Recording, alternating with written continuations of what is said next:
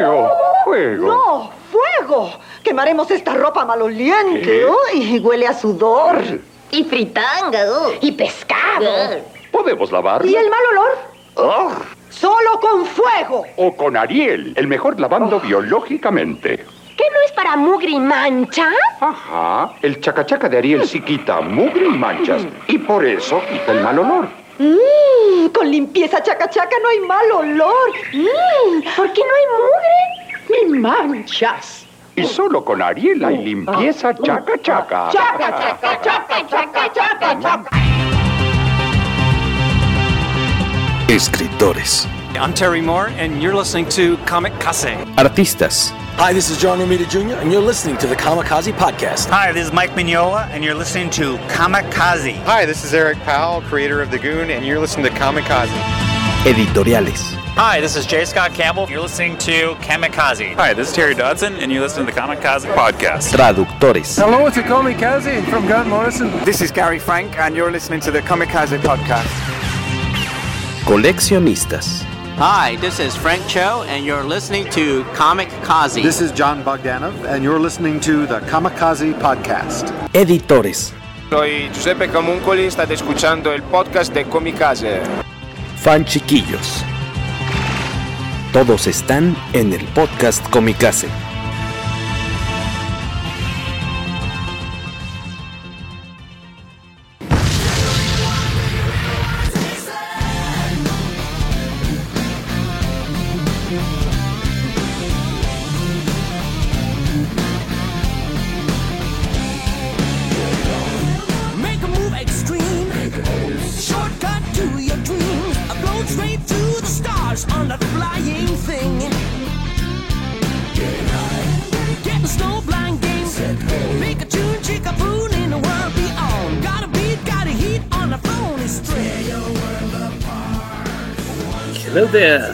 Están? Si me escuchan ahí, buenas noches, Bu- buenos días, buenas tardes, buenas noches, bienvenidos al episodio 226 del poderoso podcast Picase, uno de los primeros episodios que estamos sacando en este 2022, de este lado Jorge Balín, le doy la bienvenida al señor Skywako, ¿cómo está usted? ¿Qué tal? Muy buena noche, ¿cómo está usted? Y Skywako, es un gusto andar por acá de nuevo. Y veo que es un gusto, por lo que alcanzo a ver desde aquí, que eh, hoy anda... Eso, eso más bien parece como que te estás asomando a ver qué tengo en la pierna. O algo así, porque vemos claramente que usted anda en calzoncillos. Mira, yo, yo voy a, para, disculpen que haga esto, pero pantalón de pijama de Star Wars. Beto Calvo, bienvenido, buenas noches, ¿cómo estás? Hola, muy bien, gracias. Qué gusto verte, amigo. Bienvenidos también a los que están por ahí conectándose para eh, acompañarnos mientras grabamos este episodio, que en unos días más pues será liberado en Spotify, en iBox, en iTunes, en Google Podcasts y por ahí alguno otro que se nos esté olvidando. Gracias a los que ya están también dejando por ahí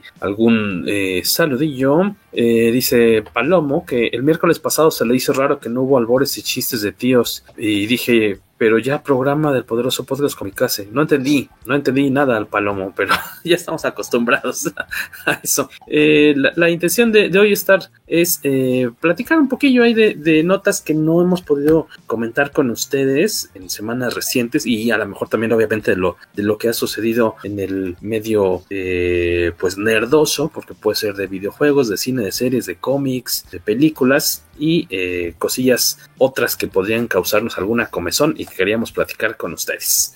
Entonces, pues bienvenidos a los que están por ahí conectándose. Eh, arrancamos por aquí. eh, va a parecer que este ya, así como tenemos luego nuestra sección de odio a Mark Miller, también ya vamos a tener a la de odio a, Robert Kirkman, eh, también a cargo de, de- de Beto Calvo, porque otra vez volvió a hacer una de esas, bueno, no la hizo recientemente, sino ya hace tiempo, una de sus conocidas pilladas, ¿no? Aparentemente, seguro, seguro ya ustedes leyeron por ahí de una nueva, un nuevo ahí legal que tiene con un antiguo colaborador eh, y no es la primera vez, no es la primera vez y algo nos dice que no será la última. Beto Calvo, ¿quién es, ¿con quién anda ahora agarrado del chongo Robert Kirkman, eh, co-creador de, de Walking Dead, Invincible y otras, eh, pues ya licencias, ¿no? También de repente otros proyectos muy, muy, muy taquilleros.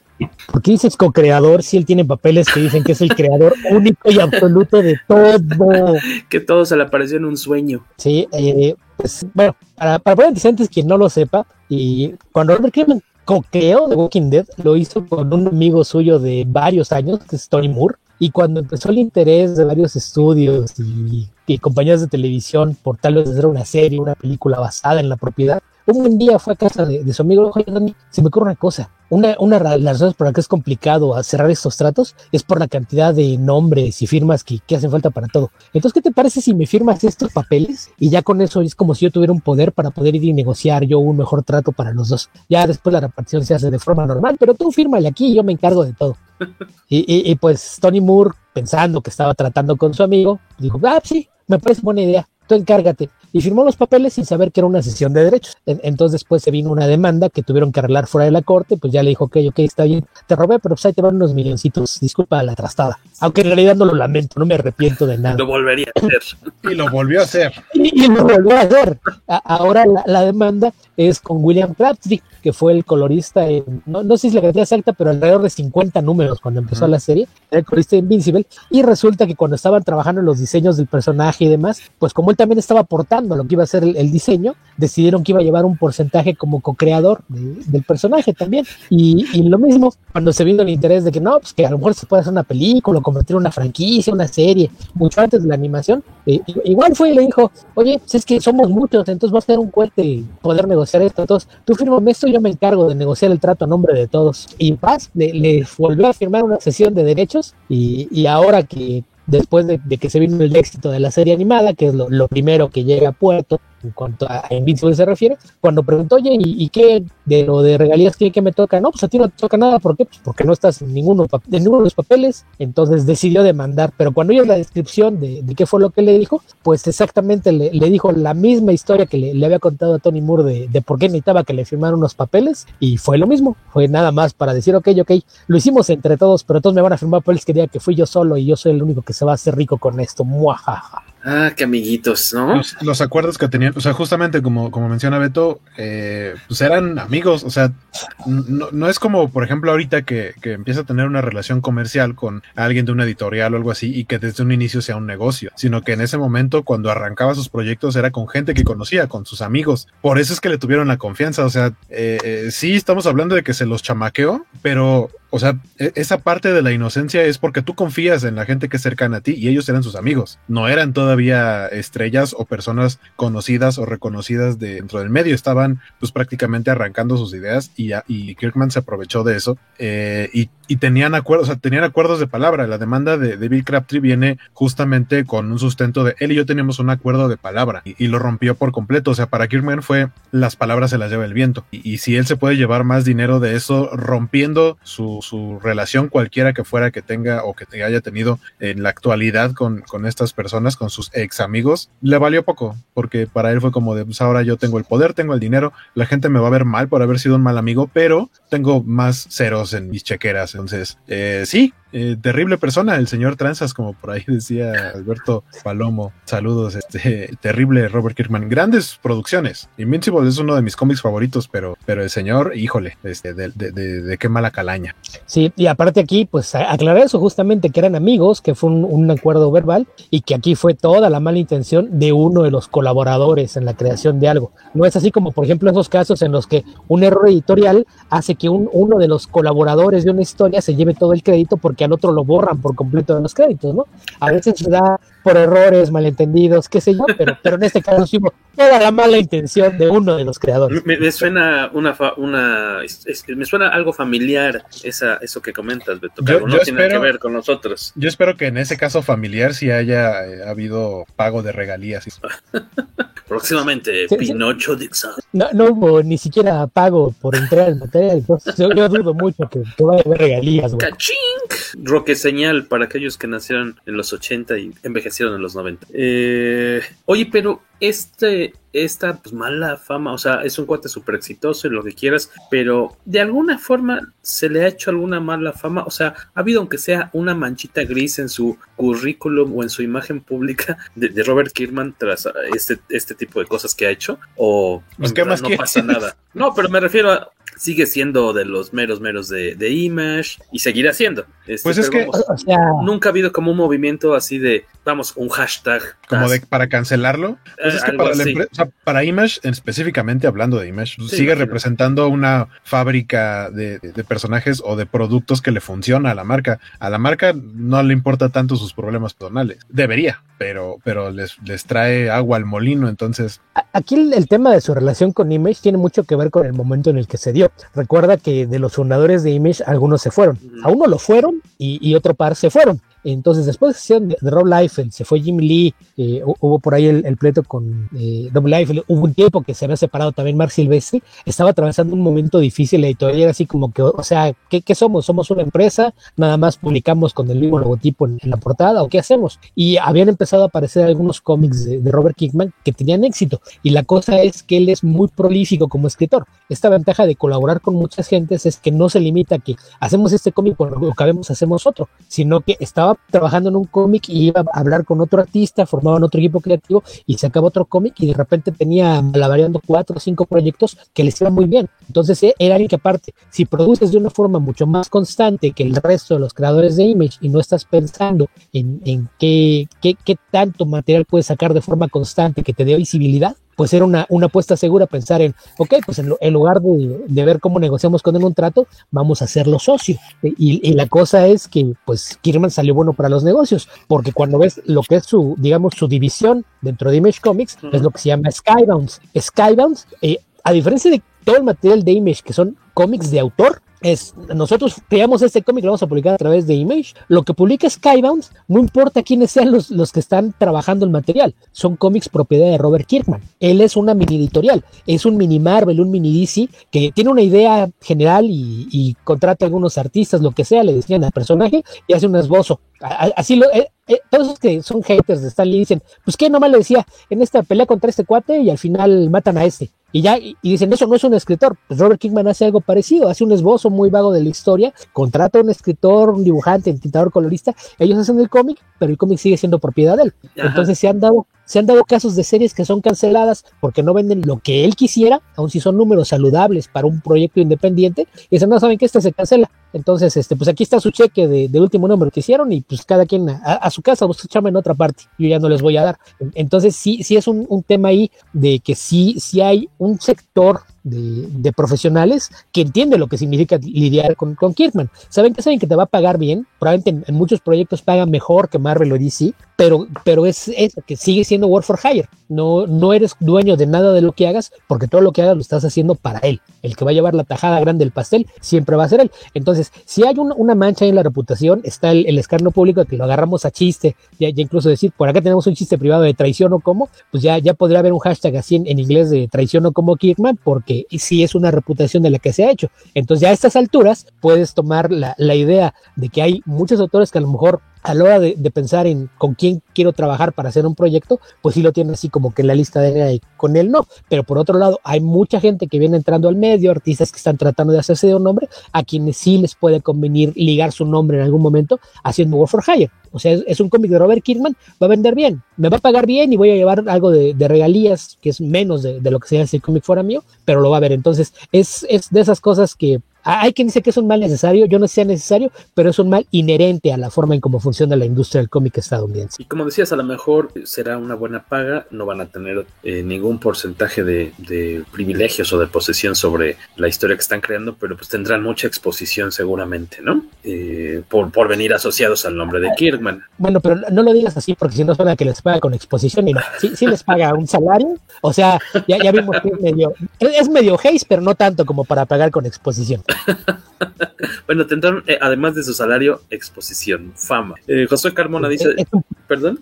es un plus la exposición. Es un plus. Suena, dice Jo- Josué Carmona desde Canadá. Suena como la pelea de los terrenos en la cena de Navidad o el meme de los Simpson de Píntame mi barda. Eh, perdí, dice eh, Federico Blee, colorista de, de cómics. Perdí a mis amigos, pero tengo dinero para comprar más y más guapos. Es lo que diría Robert Kirkman. Y pregunta Miguel Ángel Vázquez si sería, consideraríamos correcto cancelarlo, tomando en cuenta que se cancela gente por comentarios, porque eh, no y no por acciones. ¿Por qué no por acciones? ¿Por qué no por acciones? O sea, lo podrías hacer, pero realmente lo vas a cancelar por algo que hizo en la industria del cómic, cómics en los que vende, no sé, 20 mil, 30 mil copias, que son números muy saludables, lo vas a cancelar ahí por no hay millones de fans que están viendo The Walking Dead o Claro. Vince o todos los proyectos derivados. ¿Cómo? Difícilmente, ¿no? No, no, no vamos, no, no va a lograr eco. O sea, podrías intentarlo, pero pues no vas a, no va a despegar esa iniciativa. Sí, y habría que recordar que dentro de todo Image Comics es un negocio. Ellos cuando lo fundaron puede haber habido un- una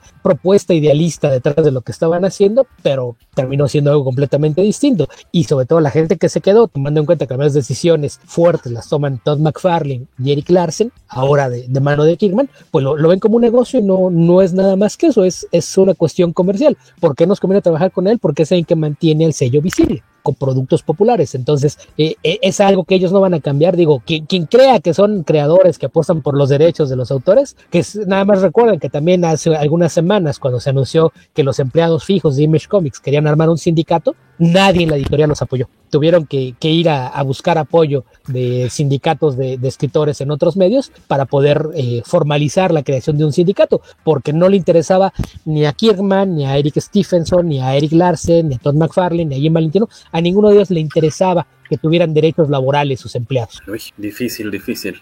Por acá, eh, en noticias tristonas, pues eh, hace, pues serán, bueno, ahorita que estamos grabando, hace dos, tres días por ahí, eh, falleció eh, a los 83 años de edad. Yo no he visto si se dio a conocer la, la causa, yo me imagino que de causas naturales, porque al menos la primera nota que salió al respecto no mencionaba a qué se debía la, muerte de Jean-Claude. Me dirá eh, Waco si lo pronuncié bien o no, dibujante y co-creador de eh, Valerian y Lorelin. Eh, por, por ahí tenemos, compartimos eh, o el link, por si quieren checarlo, de un, par de artículos muy bonitos que en su momento escribió nuestro colaborador Jorge Cervantes Gorka Olachea, muy fan de estos personajes de, cómic europeo. Eh, falleció eh, a los 83 años, hace apenas tres días. Dato pues estuvo trabajando más de cuatro décadas en esta, en esta saga. No sé si, si Waco ah, te tocó en algún momento eh, leer alguno de estos cómics o eres más cercano a la película de hace unos pocos años. Sí, leí el, el primer tomo porque... Los eh, publicó Smash, ¿no? Sí, justo por las fechas por las que salió la película, Smash publicó, no sé si más de uno, porque yo solo leí el primero y sé que dejaron la, la colección inconclusa. Eh, no estaría de más que en algún momento en el proyecto editorial de, de Televisa decidieran retomarlo, pero eh, sí leí el primer tomo. Eh, la película es una adaptación bastante libre que mezcla varios eh, de los momentos de- del cómic. Pero vaya, el trabajo de, de Messier, muy obviamente, muy, muy, muy estilo europeo, eh, finalmente termina siendo ejemplo, ¿no? E inspiración para muchas producciones que después se volvieron mainstream gracias al cine, como, como lo que hizo Luc Besson con el quinto elemento, también mucho parte del gráfico. Siempre, siempre ha existido comparaciones de lo que existió primero en dibujos de Messier, eh, que, que terminó siendo algo muy parecido a lo que vimos en pantalla, por ejemplo, con, con Star Wars, ¿no? El, diseño de- del traje de Leia esclava con Java de Hot, por ahí hay viñetas de un diseño similar, eh, la parte de Han Solo en carbonita, también hay una parte muy similar en, el cómic, eh, en los cómics del de, el arte de Messier, y creo que, o sea, eso es como parte fundamental, ¿no? El, de dónde se tomaron esas ideas. Más allá del plagio, quiero considerarlo inspiración, así es como siempre se ha manejado, eh, y pues sí, o sea, ya bastante, bastante grande y dejó un legado bastante choncho. Lo que mencionas, por ejemplo, de- del traje de, de Leia esclava,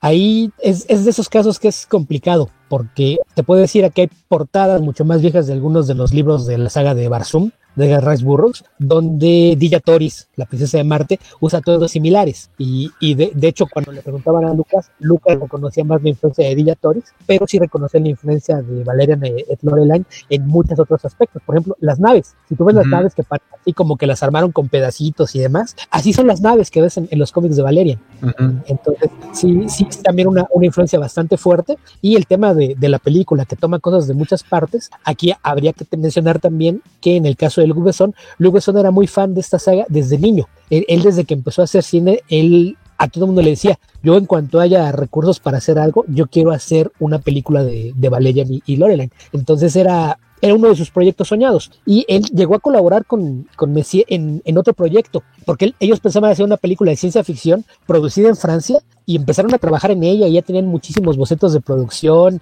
y habían hecho storyboards y demás. Y después, pues todo el mundo se echó para atrás, no, no, espérate, pues es que tu película me va a salir carísima, no se puede. Fue cuando se fue a, a trabajar a Hollywood The Sun, hizo eh, la del profesional, empezó a hacerse de nombre, empezó a, a- a tener ya cierto empuje para poder llegar con proyectos a los estudios y, y, pues un buen día le habló por teléfono a Messier, Messier todo lo que había hecho como, como proyectos para, para lo que iba a ser la película que iban a hacer, tenía otro nombre que no, no, no recuerdo ahorita, mucho de eso lo integró en un álbum nuevo de Valerian. Y, de repente le habla a Besón, oye, pues es que ahorita que estoy acá, ya conseguí el dinero, vamos a hacer la película, necesito que, que te vengas a Los Ángeles. Y, y voló, y cuando llegó, pues le dijo, mira, le estoy haciendo unos cambios. Y había algunas cosas que él había modificado para integrarlas en Valerian. Entonces, por ejemplo, la idea de que el protagonista es un taxista no estaba en el proyecto original, pero cuando él lo integró a, la continuidad de Valerian, hizo el cambio y, puso un personaje como taxista. Esos cómics los vio Besón y dijo, ah, pues mira, lo cambiamos. Entonces, en lugar de, que sea este otro tipo, lo ponemos en un taxi. Y le enseñó, mira, estos son los cambios que hice. Ah, bueno, pero pues, de todos modos yo llevo crédito como diseñador, entonces sigue siendo mi trabajo, pero me están pagando por él y, son mis créditos, entonces no, no hay problema. Pero sí, sí tuvo una, una relación ahí eh, de que, de hecho, él ya había trabajado en, en varios proyectos eh, haciendo arte conceptual para, para muchos de los proyectos, tanto de cómic como de animación y, de cine, aun si no todos llevaron a- llegaron a buen puerto, pero es una figura ba- bastante, bastante curiosa y aparte hasta la, vida de, de es bastante interesante porque él cuando era niño resulta que era muy fan de los westerns y siempre soñó con que quería ser vaquero. Entonces en, su juventud, por ahí cuando tenía como 19, 20 años, un día dijo, ¿saben qué? Al diablo, quiero cumplir mi sueño, voy a ser vaquero. Ah, ok. Y se fue a vivir a Estados Unidos. Exacto. En, en la década de los 60, o sea, ya, ya iba a conocer el oeste, ya no era el viejo oeste, pero sí a- a- averiguó dónde había todavía así terrenos y rancherías y se fue a trabajar un tiempo como vaquero. Qué loco. Porque era un que, que tenía, vivió unos años en Estados Unidos. Y ahí conoció a su esposa, ¿no? Francia.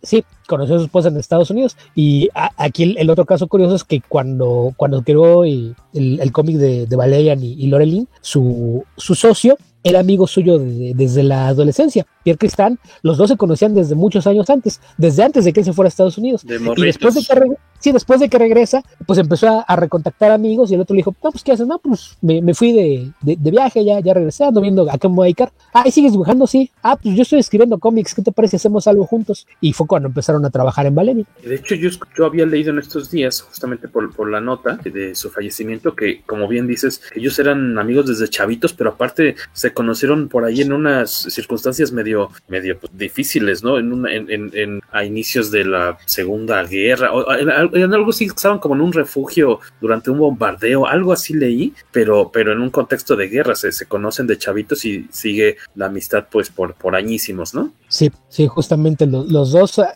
De, hecho, habían hecho una, una tira cómica también. Creo que, fue creo que la, tira cómica fue lo primero que hicieron cuando regresó a América, pero sí se, se conocieron durante la guerra, en, la Segunda Guerra Mundial, y pues fue, va- vamos, Francia estaba ocupada por los nazis, entonces, pues por donde quiera que lo veas, fue, fue un periodo difícil para la, la infancia de, de- de mucha gente de su generación, porque pues, eh, co- como ya, ya mencionaste, eh, falleció a los 83 años, entonces cuando, cuando estaba la guerra, pues él era un niño, él nació en el 38, entonces cuando Francia, cuando Francia, cuando Francia fue ocupada, él tenía dos años. Exacto.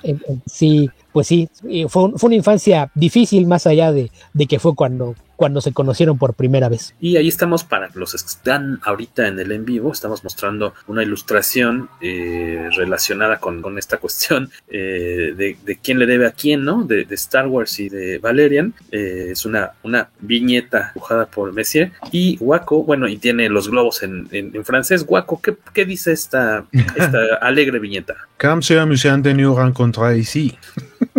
Exactamente, qué bueno que lo Este, entendieron.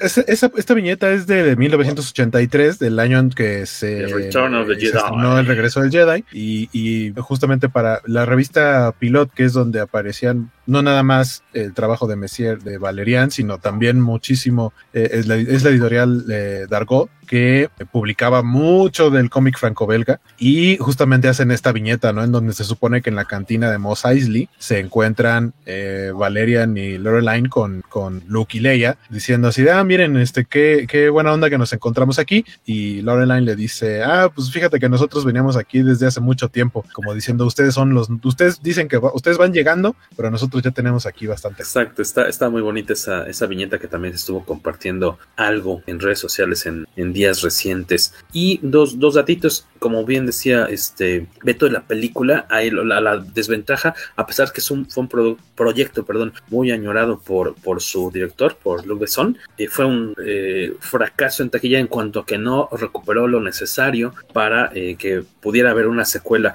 Eh, más o menos el presupuesto total era de eh, ciento, de producción, sin contar este publicidad y demás, producción 180 millones de dólares, recuperó 225, dice aquí el dato que necesitarían haber eh, reunido, re- recabado como 400 millones para quedar tablas y poder eh, tener una secuela, cosa que no sucedió. Yo me acuerdo que la película se me hizo súper divertida, la, la disfruté muchísimo, Sí, es pero bonito. pues sí, el diseño está impresionante. Y eh, pues lástima, lástima, lástima. Y por cierto, cuando compartimos el- la notita de, de- del fallecimiento de, de- de este artista el 23 de enero, en los comentarios dejó justo, y estarás de acuerdo, los dos seguramente, eh, Lucas Marangón pone el comentario eh, ahí en, en la foto, dice, lo lamento mucho, era bueno saber que Messier andaba todavía por ahí, una de mis grandes influencias y una bella persona. He leído casi todas sus entrevistas. Star Wars le debe mucho a Valerian y la cultura popular contemporánea puede agradecerle a Lorelin, Lorelin, Loreline. Como es francés es eh, Laureline, pero en la película le dicen Loreline. entonces- Constantine, Constantine. Y la cultura popular contemporánea puede agradecerle a Lorelin el patrón de la heroína independiente y tridimensional, Bon Voyage. Y que creo que está bien representado. Eso sí está, creo que está bien representado en la película. Eh, el personaje es, in- es interpretado por Cara de Levine y creo que lo hace bastante bien.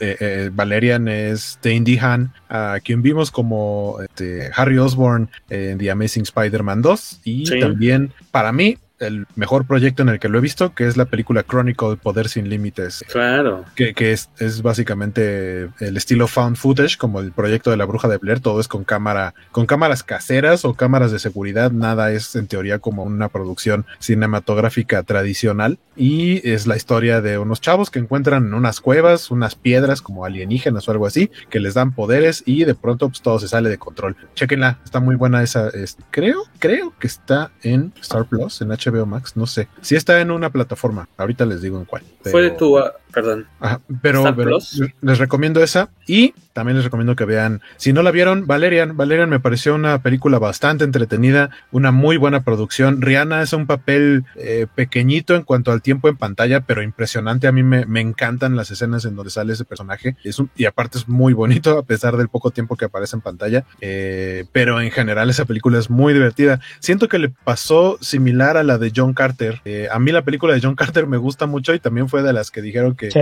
terrible todo y se cancela cuando podían haber sido proyectos muy grandes. Eh, creo que creo que entran como en ese en ese espacio. Sí, que, que es por razones muy diferentes, ¿no? En el caso de, de Valerian, creo que está apostando a un gusto por una ciencia ficción que ya se siente como pasado de moda. Es la- las space opera, estos romances y aventuras espaciales que eran muy populares en los años 50 y 60, pero que pues más allá de, de los fans de la ciencia ficción o quien nos gusta esa clase de entretenimiento, a mucha gente sí se le decía como que era un proyecto un, un poquito anacrónico. Entonces, esa fue la razón. En el caso de, de John Carter, sí fue muchas malas decisiones que se tomaron en Disney, eh, por parte de la gente de Pixar, además, lo, lo más curioso, lo- los que le han dejado más lana a Disney en, las últimas décadas fueron los responsables de hacer todo mal con, con John Carter, pero coincido con Guaco, a mí las dos películas me, me gustan mucho. Eh, ya chequé la, la película de Chronicle, está en Star Plus y eh, es ahí- sí, ya que están hablando de cancelaciones, podemos decir que es lo único, lo único bueno que realmente vale la pena que hizo Max Landis antes de ganarse su cancelación. ¿Porque la, la historia es suya o, o todo, Max Landis es el guionista. todo el, ah, el, el guionista? Ok. Sí, es lo que porque estaba pensando dije, pero pero director es Josh Trank, pero sí. No, no, no. El, el- guion es de Max Landis. De, Sí, de sí, hecho, sí. él fue el que, el que llegó con la idea, empezó a trabajarlo con, con Trank, pero la idea original partió de una idea de, de Max Landis. Josh Trank que de ahí se fue a hacer la terrible Fantastic Four, ¿no? Sí, fue, fue su audición. ¿Puedo hacer películas de superhéroes? A ver, ven. No, no, no, nos mentiste. Que, que- que luego esta, esta idea un poco, o sea, sí me gustó cuando vi la otra película, este, pero no recordaba, no dejaba de recordarme a Chronicle. ¿Cómo se llama la película del niño este que es Superman malo? Este, Ah, Brightburn. Brightburn. Ahí no tiene nada que ver nadie de los involucrados en Chronicle. No. No, Brightburn, de hecho, es, el hermano, eh, ¿no? De este, de James Gunn. El- de James Gunn. el- Pues más bien son hecho, su primos. primo. Primos. Su primo. Ah, ok. Su, su Son- primo son mi dos. Comentario. Son dos, uno creo que dirige y, y aparte él y otro son productores. Producen, pero- ¿no? Ajá, pero nada más. Ja- James Gunn les prestó su nombre para darle visibilidad al proyecto, nada Sí. más. Sí, hubiera estado muy chistoso que en la publicidad así de, de los primos de James Gunn. Sí, no, lo, lo que pasa es que, pues, él- él, a- aunque ya la película esté pagada y lo que sea, le dan un cargo como productor ejecutivo y eso te permite que puedas ponerle los pósters y demás, le puedes poner James Gunn presenta. Ujú. Entonces, aunque él no tenga nada que ver en la creación, el póster no está mintiendo, porque realmente fue de, "Sí, yo, yo les voy a presentar porque luego decía el uno, hey, miren, volteen acá, les presento esto. Fue un eso- facilitador. Era como, No, y- era como el hombre araña, el hombre araña presenta y no eran cómics del hombre araña necesariamente. El hombre araña presenta Periquita. No, y, la verdad es que no, no es raro, ¿eh? Generalmente cuando cineastas que salieron del circuito independiente, como es el caso de James Gunn, cuando logran lle- llegar a proyectos más grandes, es algo que hacen de bastante a menudo, de agarrar proyectos con la gente con la que trabajaban antes, los productores o, los estudios pequeñitos, y, ayudarlos a, darles un poquito más de visibilidad y promoción. Alguien que también lo hacía mucho era Quentin Tarantino. Quentin Tarantino, por ejemplo, de repente andaba por ahí moviendo cosas para que trajeran al continente americano, que algunas nos llegaban a nosotros de rebote, traía muchas películas europeas y de Asia, y tú veías los postes que decían Quentin Tarantino presenta, y, y era por eso, porque él era el, que había estado ahí moviendo cosas para, para que se pudieran llegar estas cosas a, a América, porque eran cosas que él conseguía en, en películas piratas o cuando andaba trabajando en videoclubs y cosas por el estilo, y quería que el resto del mundo las conociera, entonces movía, y todo esto parecía así como Quentin Tarantino presenta, porque era el, el que generalmente era el cineasta y convencía a productores e inversionistas. O sea, oye, mira, este cuate tiene una idea muy buena, deberías invertir en su película, te va a salir muy barato y vas a recuperar ese dinero. Y él era el que les conseguía el presupuesto. Por ejemplo, El hombre con el puño de hierro es una producción que se logró gracias a que Tarantino presentó a, a los responsables con, con gente en los estudios. Russell Crowe. Entonces, eh, no, No. no, es una, ¿Qué? es una Russell película. Crowe? No, no, no sé en qué estás pensando, Jorge. Ahorita No, lo reviso. Na- na- nada que ver. No, aparece uno de los ex miembros de, de Wu-Tang Clan. Ajá, pero yo juraba que en esa película sale Russell Crowe. Nada que ver. No. No. ¿Cómo, se llama? The Man with the Iron Fists, 2012. Es que yo me acuerdo que esa película. este, La vi después de Gladiador. Miren, perdónenme, miren. Y bueno, qué mal que no hice una apuesta, amigos, porque The Man with the Iron Fists es una película del 2012 eh, eh, con Russell Crowe, Conley, Lucy Liu, Byron Man. No sé si, si el personaje de Russell Crowe sea de ese tamaño, pero incluso sale en el póster. Por eso es que yo ubicaba la película. ¿De, qué tamaño para quienes nos están escuchando en Como audio? de un dedito, y este, Ah, ok. pero sí sale, ven, ya. Mira, su- su papel debe ser tan pequeñito que no me acuerdo. Y yo, yo tengo muy buena memoria. Yo lo, vi, yo lo ubico y he visto cachitos, no, tampoco lo recuerdo. Sospecho que ha de tener un papel así de esos, así como cuando ves el póster de Superman y ahí dice Marlon. con letras enormes, muy visible, Marlon Brando.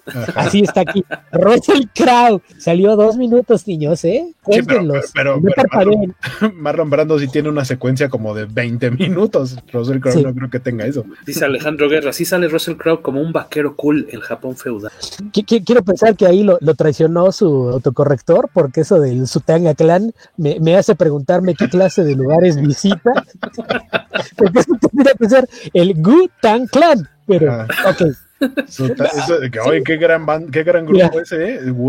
Sutanga Clan. Vea, a- aquí la cosa es que no puedes decir, ah, fue mi autocorrector, porque eso no es disculpa, porque tu autocorrector tú lo entrenas. Entonces, ¿por qué por pensó eso. que querías escribir Sutanga? Por eso, por eso cada que quiero escribir Stan me aparece la palabra Stanislao, porque siempre hago, hago chistes de que en mi página, en mi perfil de artista de Facebook, me llegan mensajes súper random de un señor que se llama Stanislao Celedonio. Le mandamos un saludo a Stanislao Celedonio, si nos está escuchando, nos está viendo. no tengo idea por qué me escribes, no te voy a pasar mi teléfono, no tengo idea de cuándo dices que saludaste a mi papá, no sé quién eres. Me manda mensajes bien raros y entonces lo publico y por escribir esa palabra, ahora que pongo así, Stan, me aparece Stanislao. Y yo, no. Eh, eh, en ese caso, yo puedo estar orgulloso de que yo cuando quiera escribir Stan, lo único que me llega a sugerir es que ponga Satán. Y por, eso, y por eso tiene un artículo que dice Satán Lee. Satán Lee y este es su Tanga Clan. Pero gracias por apoyarme, Alejandro Guerra, que por cierto, eh, ustedes no saben, pero este programa de hoy, que es el de, del chisme cachetón, está patrocinado por Jabón Ace, que solamente Comicase lo hace. Y por aquí nos decía también Alejandro que hola, hola a todos los del panel de hoy. Recuerden que los blancos más blancos viven en la Condesa. Exactamente, Alejandro Guerra. Oye, este, estábamos con esta. De repente, ¿cómo terminamos con Russell Crowe? Perdón. Pues nos derivamos de, de Indie Han a las películas Sí. de, de Just Rankin Chronicle y así. Ah, exactamente, exactamente. Pas- Pasamos de, de Messier a películas de culto a directores independientes y de ahí Así- fuimos dando. Así, así funciona el, chisme. El sexto grado era como. ¿Es sexto o séptimo? Six, ¿no? Sexto. Sexto, sexto. Sexto. Ah, los grados de separación son seis. Sí. Félix Zarzar era como un sheriff o marshal, ya en el peor de los casos un recompensas y no, no era nada cool. También le... Era Russell Crowe el único actor que le pudo quitar lo cool a Robin Hood. Ay, qué película tan pesada. Nunca la vi, esa nunca la vi. ¿No? Con... No te perdiste de nada, guaco. Si, No. si a mí no me gustó, tú la ibas a odiar. ok. Nos A mí, preguntan... a mí siempre, bueno, cuando salió Man of Steel me llamó mucho la atención que los dos papás Superman son Robin Hood. Ah, sí es cierto. Buen dato. Tienes toda la razón. Alejandro Guerra dice que lo del Sutanga Clan. ¿Sutanga? Sí era Sutanga, ¿no?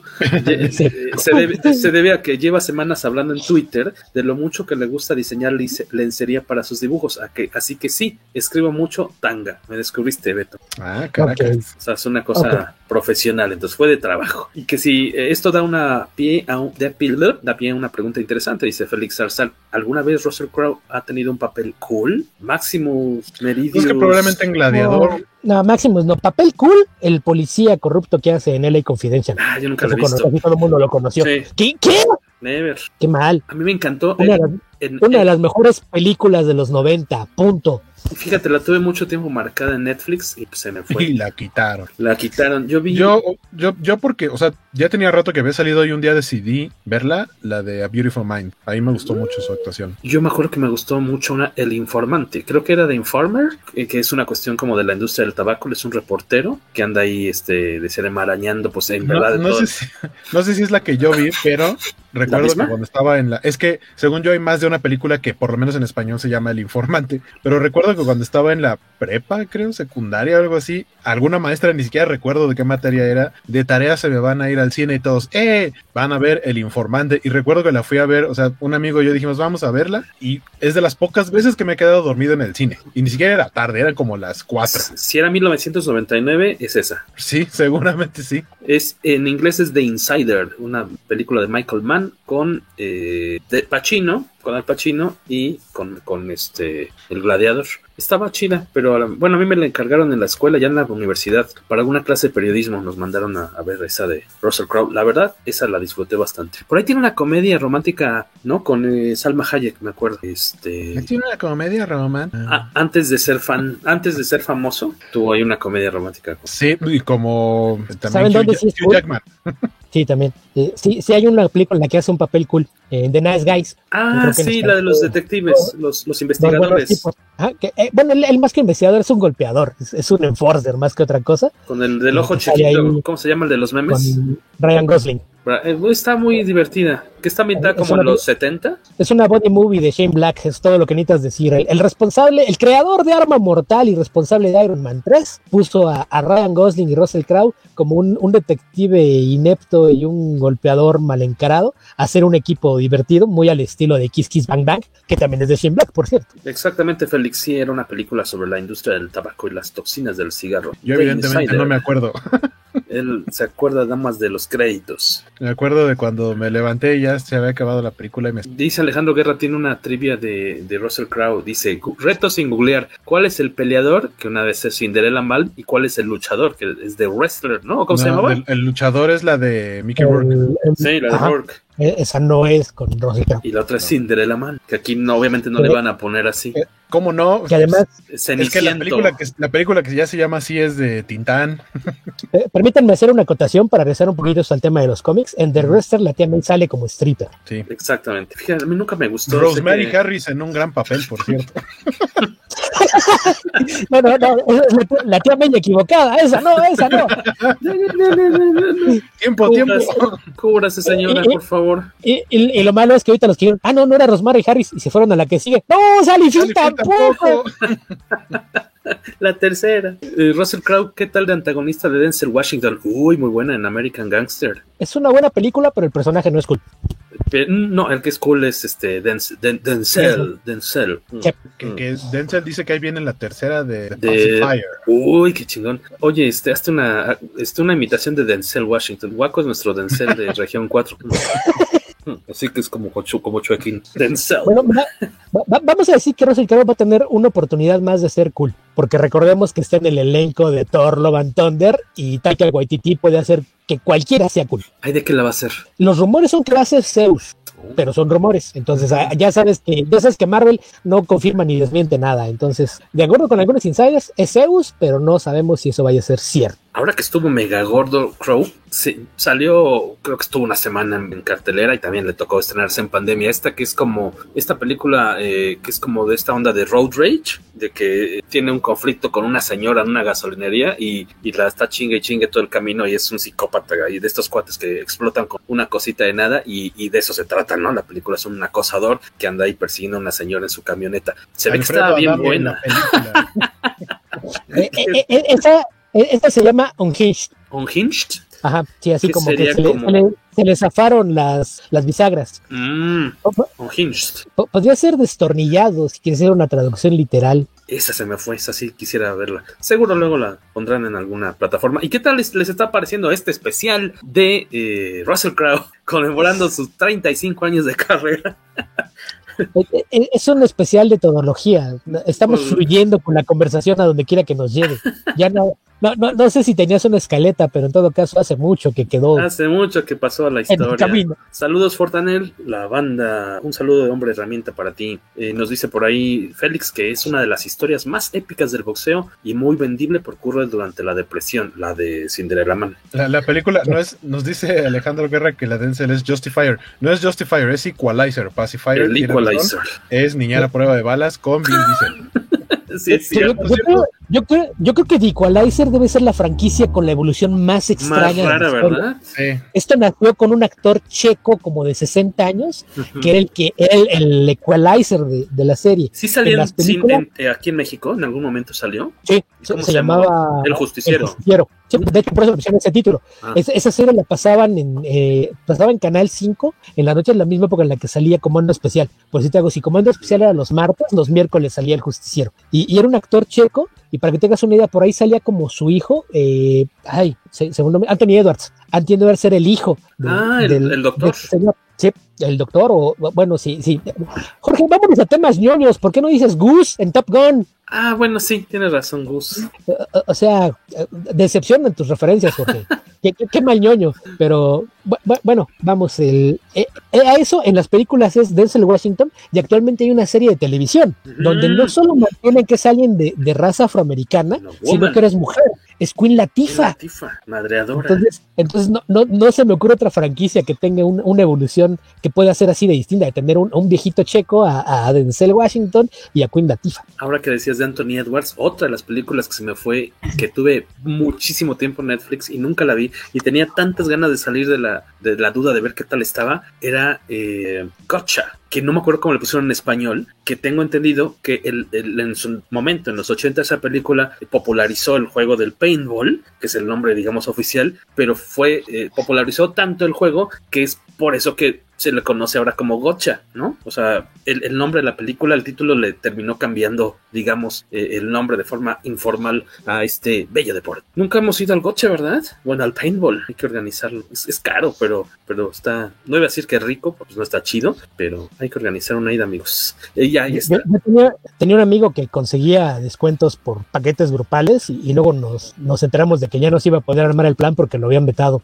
Que después nos enteramos de que tenía la costumbre de que la mitad del juego se quitaba la careta y seguía jugando el desgraciado, entonces terminaron por vetarlo y, y pues ya no se pudo armar. Eh, que está genial, no, no, sé si es un este sarcasmo, dice Miguel Ángel Vázquez Galloso que el especial de Russell Crowe está genial, llevaba un par de semanas sin dormir a buena hora y ya tengo sueño, gracias.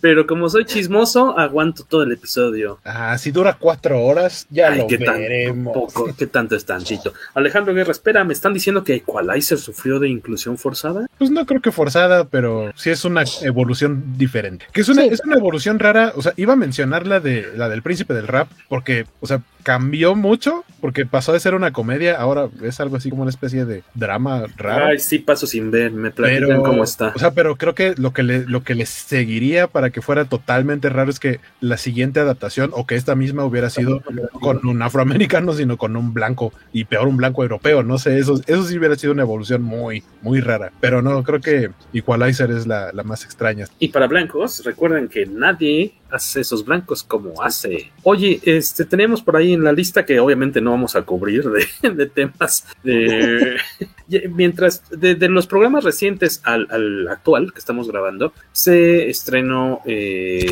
bueno, ya se había estrenado el libro de Boba Fett, eh, Peacemaker, ya lleva como Peacemaker. cinco episodios por Cuatro ahí. lleva. Cuatro, de ese obviamente no hemos platicado. Eh, quisiera preguntarles cuál ha sido su experiencia con eh, Peacemaker. Que, ah, bueno, y aprovechando que está Beto por aquí, eh, que nos pudiera dar un poquito de, de referencia, de contexto, de qué, qué tan distinto es el personaje de, de que estamos viendo en tele a, a diferencia del de, el de los cómics. ¿De, de cuál versión del de los cómics? Ah, hay, va- hay más de este- una.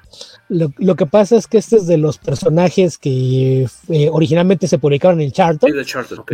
y cuando Charlton quebró y, y Dick Giordano logró convencer a la gente en DC de cómprenos, cómprenos, cómprenos, eh, es uno de, de los que iban a, a ser parte de, de la alineación original de Watchmen. Entonces ya después se, se le hicieron muchos cambios al personaje, pero y ya, ya que, que ya no todos son de DC, por ahí eh, de repente esos contratos son, son tan extraños. Ok. El, el que es el Los Imandias, el- el- los derechos regresaron al creador, así es de, de que ya el Los Imandias original, que es, eh, ay, es Thunderbolt el cómic, pero tiene un nombre, Peter Cannon, Peter Cannon Thunderbolt, que es el- la inspiración de Ozymandias, ya no es propiedad de, de DC, entonces eh, son, son casos curiosos con algunos de los contratos. En el caso de Peacemaker, Peacemaker iba, iba a ser de, de comedian, Comedian. Que suena Era- a eso, ¿no? Sí. no, o, o sea, tal cual. Si, si tú por ahí anda rondando parte de la propuesta original de Moore, era, era él. De- hecho, hay ilustraciones, fan arts y, un par de, bocetos originales de, Gibbons, donde ves a los personajes de la Charlton como los iban a, a reinterpretar. Pero, pues sí, sí hay mucha, mucha diferencia porque pues, hay que recordar que el que está detrás de esta serie es James Gunn y lo está haciendo en un tono más como de parodia, sátira, algo que ya ha hecho antes con, con superhéroes. Y lo, lo que tiene la serie es que la están manejando como una evolución de la versión del personaje que vimos en la película de, de Suicide Squad. Pero la, versión más moderna del personaje en cómics no tiene, vamos, no es un mensoide con pistolas. No, o sea, es un, va- vamos, sí es un vigilante armado, pero no, No es un- eh, esas frases como de no importa cuántos niños y mujeres tenga que matar para alcanzar la paz, Ujú. pues no, obviamente no hay esa clase de, de frases, pero sí es un, personaje, no al nivel de, de Punisher, que ese más bien sería vigilante, eh, pero sí, sí es la, la clase de, de justiciero que anda ahí con armas persiguiendo criminales, pero, pero no, a, no a ese extremo. Entonces sí, sí es muy distinta la interpretación que hacen del personaje, es muy libre, pero la verdad es que tampoco es como si hubieran hecho mucho con, con el personaje. Cada, Ok. cada vez que han intentado actualizarlo o hacer una versión moderna, eso sale muy mal. Por ahí el, último intento más o menos serio que recuerdo, por ahí del 99, 2000, había una licencia que se llamaba LO.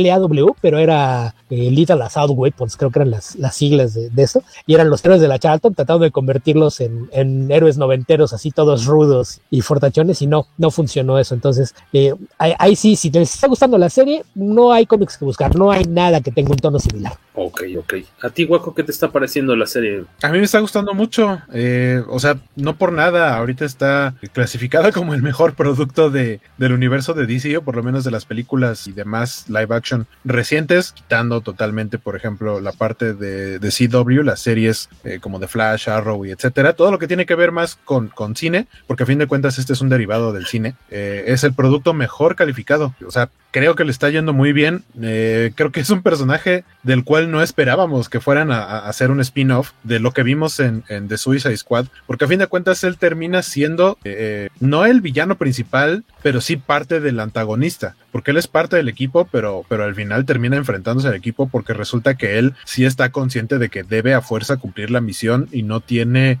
pareciera que no tiene sentido común y, y solamente sigue órdenes. Y él dice, no es que la orden es que tenemos que proteger al país. Y los otros, no, pero pues es que eso va a significar muertes de inocentes y demás, no importa, lo que importa es proteger al país. Y, y justamente la, la- uno de sus últimos momentos en donde en la película, spoiler alert, si no la han visto, vayan a ver la HBO Max, ya tuvieron mucho tiempo, este, Peacemaker mata a Rick Flag y Rick Flag antes de morir le dice Peacemaker, o sea, alguien, el, el que hace la paz. What a joke, qué broma. Eh, es un nombre. Y, él, digamos que a partir de eso se construye la, la versión de la serie, eh, que si bien es el mismo personaje, es más bien él deconstruyéndose y pensando que tenía mucha razón Rick Flag en eso último que le dijo y de cómo básicamente Peacemaker lo que hace, sí, en la, en la película lo que pareciera eh, como tratar de cumplir para, para con su deber patriótico, en la serie entendemos que va más allá del deber patriótico, es de estar a la altura de lo que su papá esperaba de él, es totalmente busca aprobación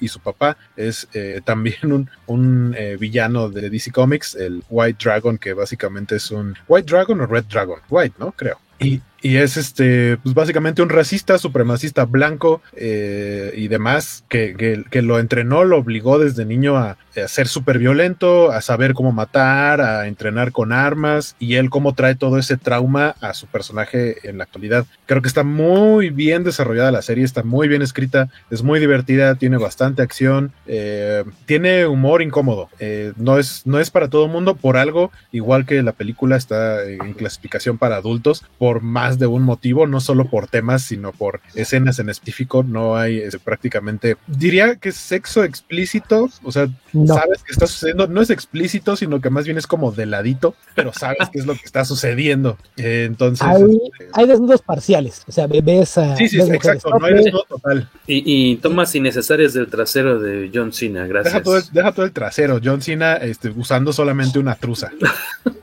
que, que él mismo, el- este, John Cena decía que para él, o sea, como que agradeció a James Gunn que, que, que lo, no que lo obligara, sino que le dijo, oye, pues es que tu personaje es así y, y él se sentía incómodo grabando esas escenas, pero de, pues tengo que, que poder hacerlo como, como para perderle miedo, pues, eh, y, y- dijo, o sea, me encantó el resultado, es una cosa muy divertida que está muy con el personaje y, y que se está atreviendo a hacer más cosas John Cena que antes hacía, o sea, eh, Como viene, ajá, es- viene totalmente de la lucha. Es que, es que Peacemaker no requiere de una actuación de Oscar por el tipo de personaje que es. Está perfectamente diseñado para las, las limitaciones que tiene John Cena como actor, porque en otro tipo de producciones no le había ido nada bien, sobre todo en papeles serios, entre comillas, como cuando hizo la del Marine. No, qué mierda.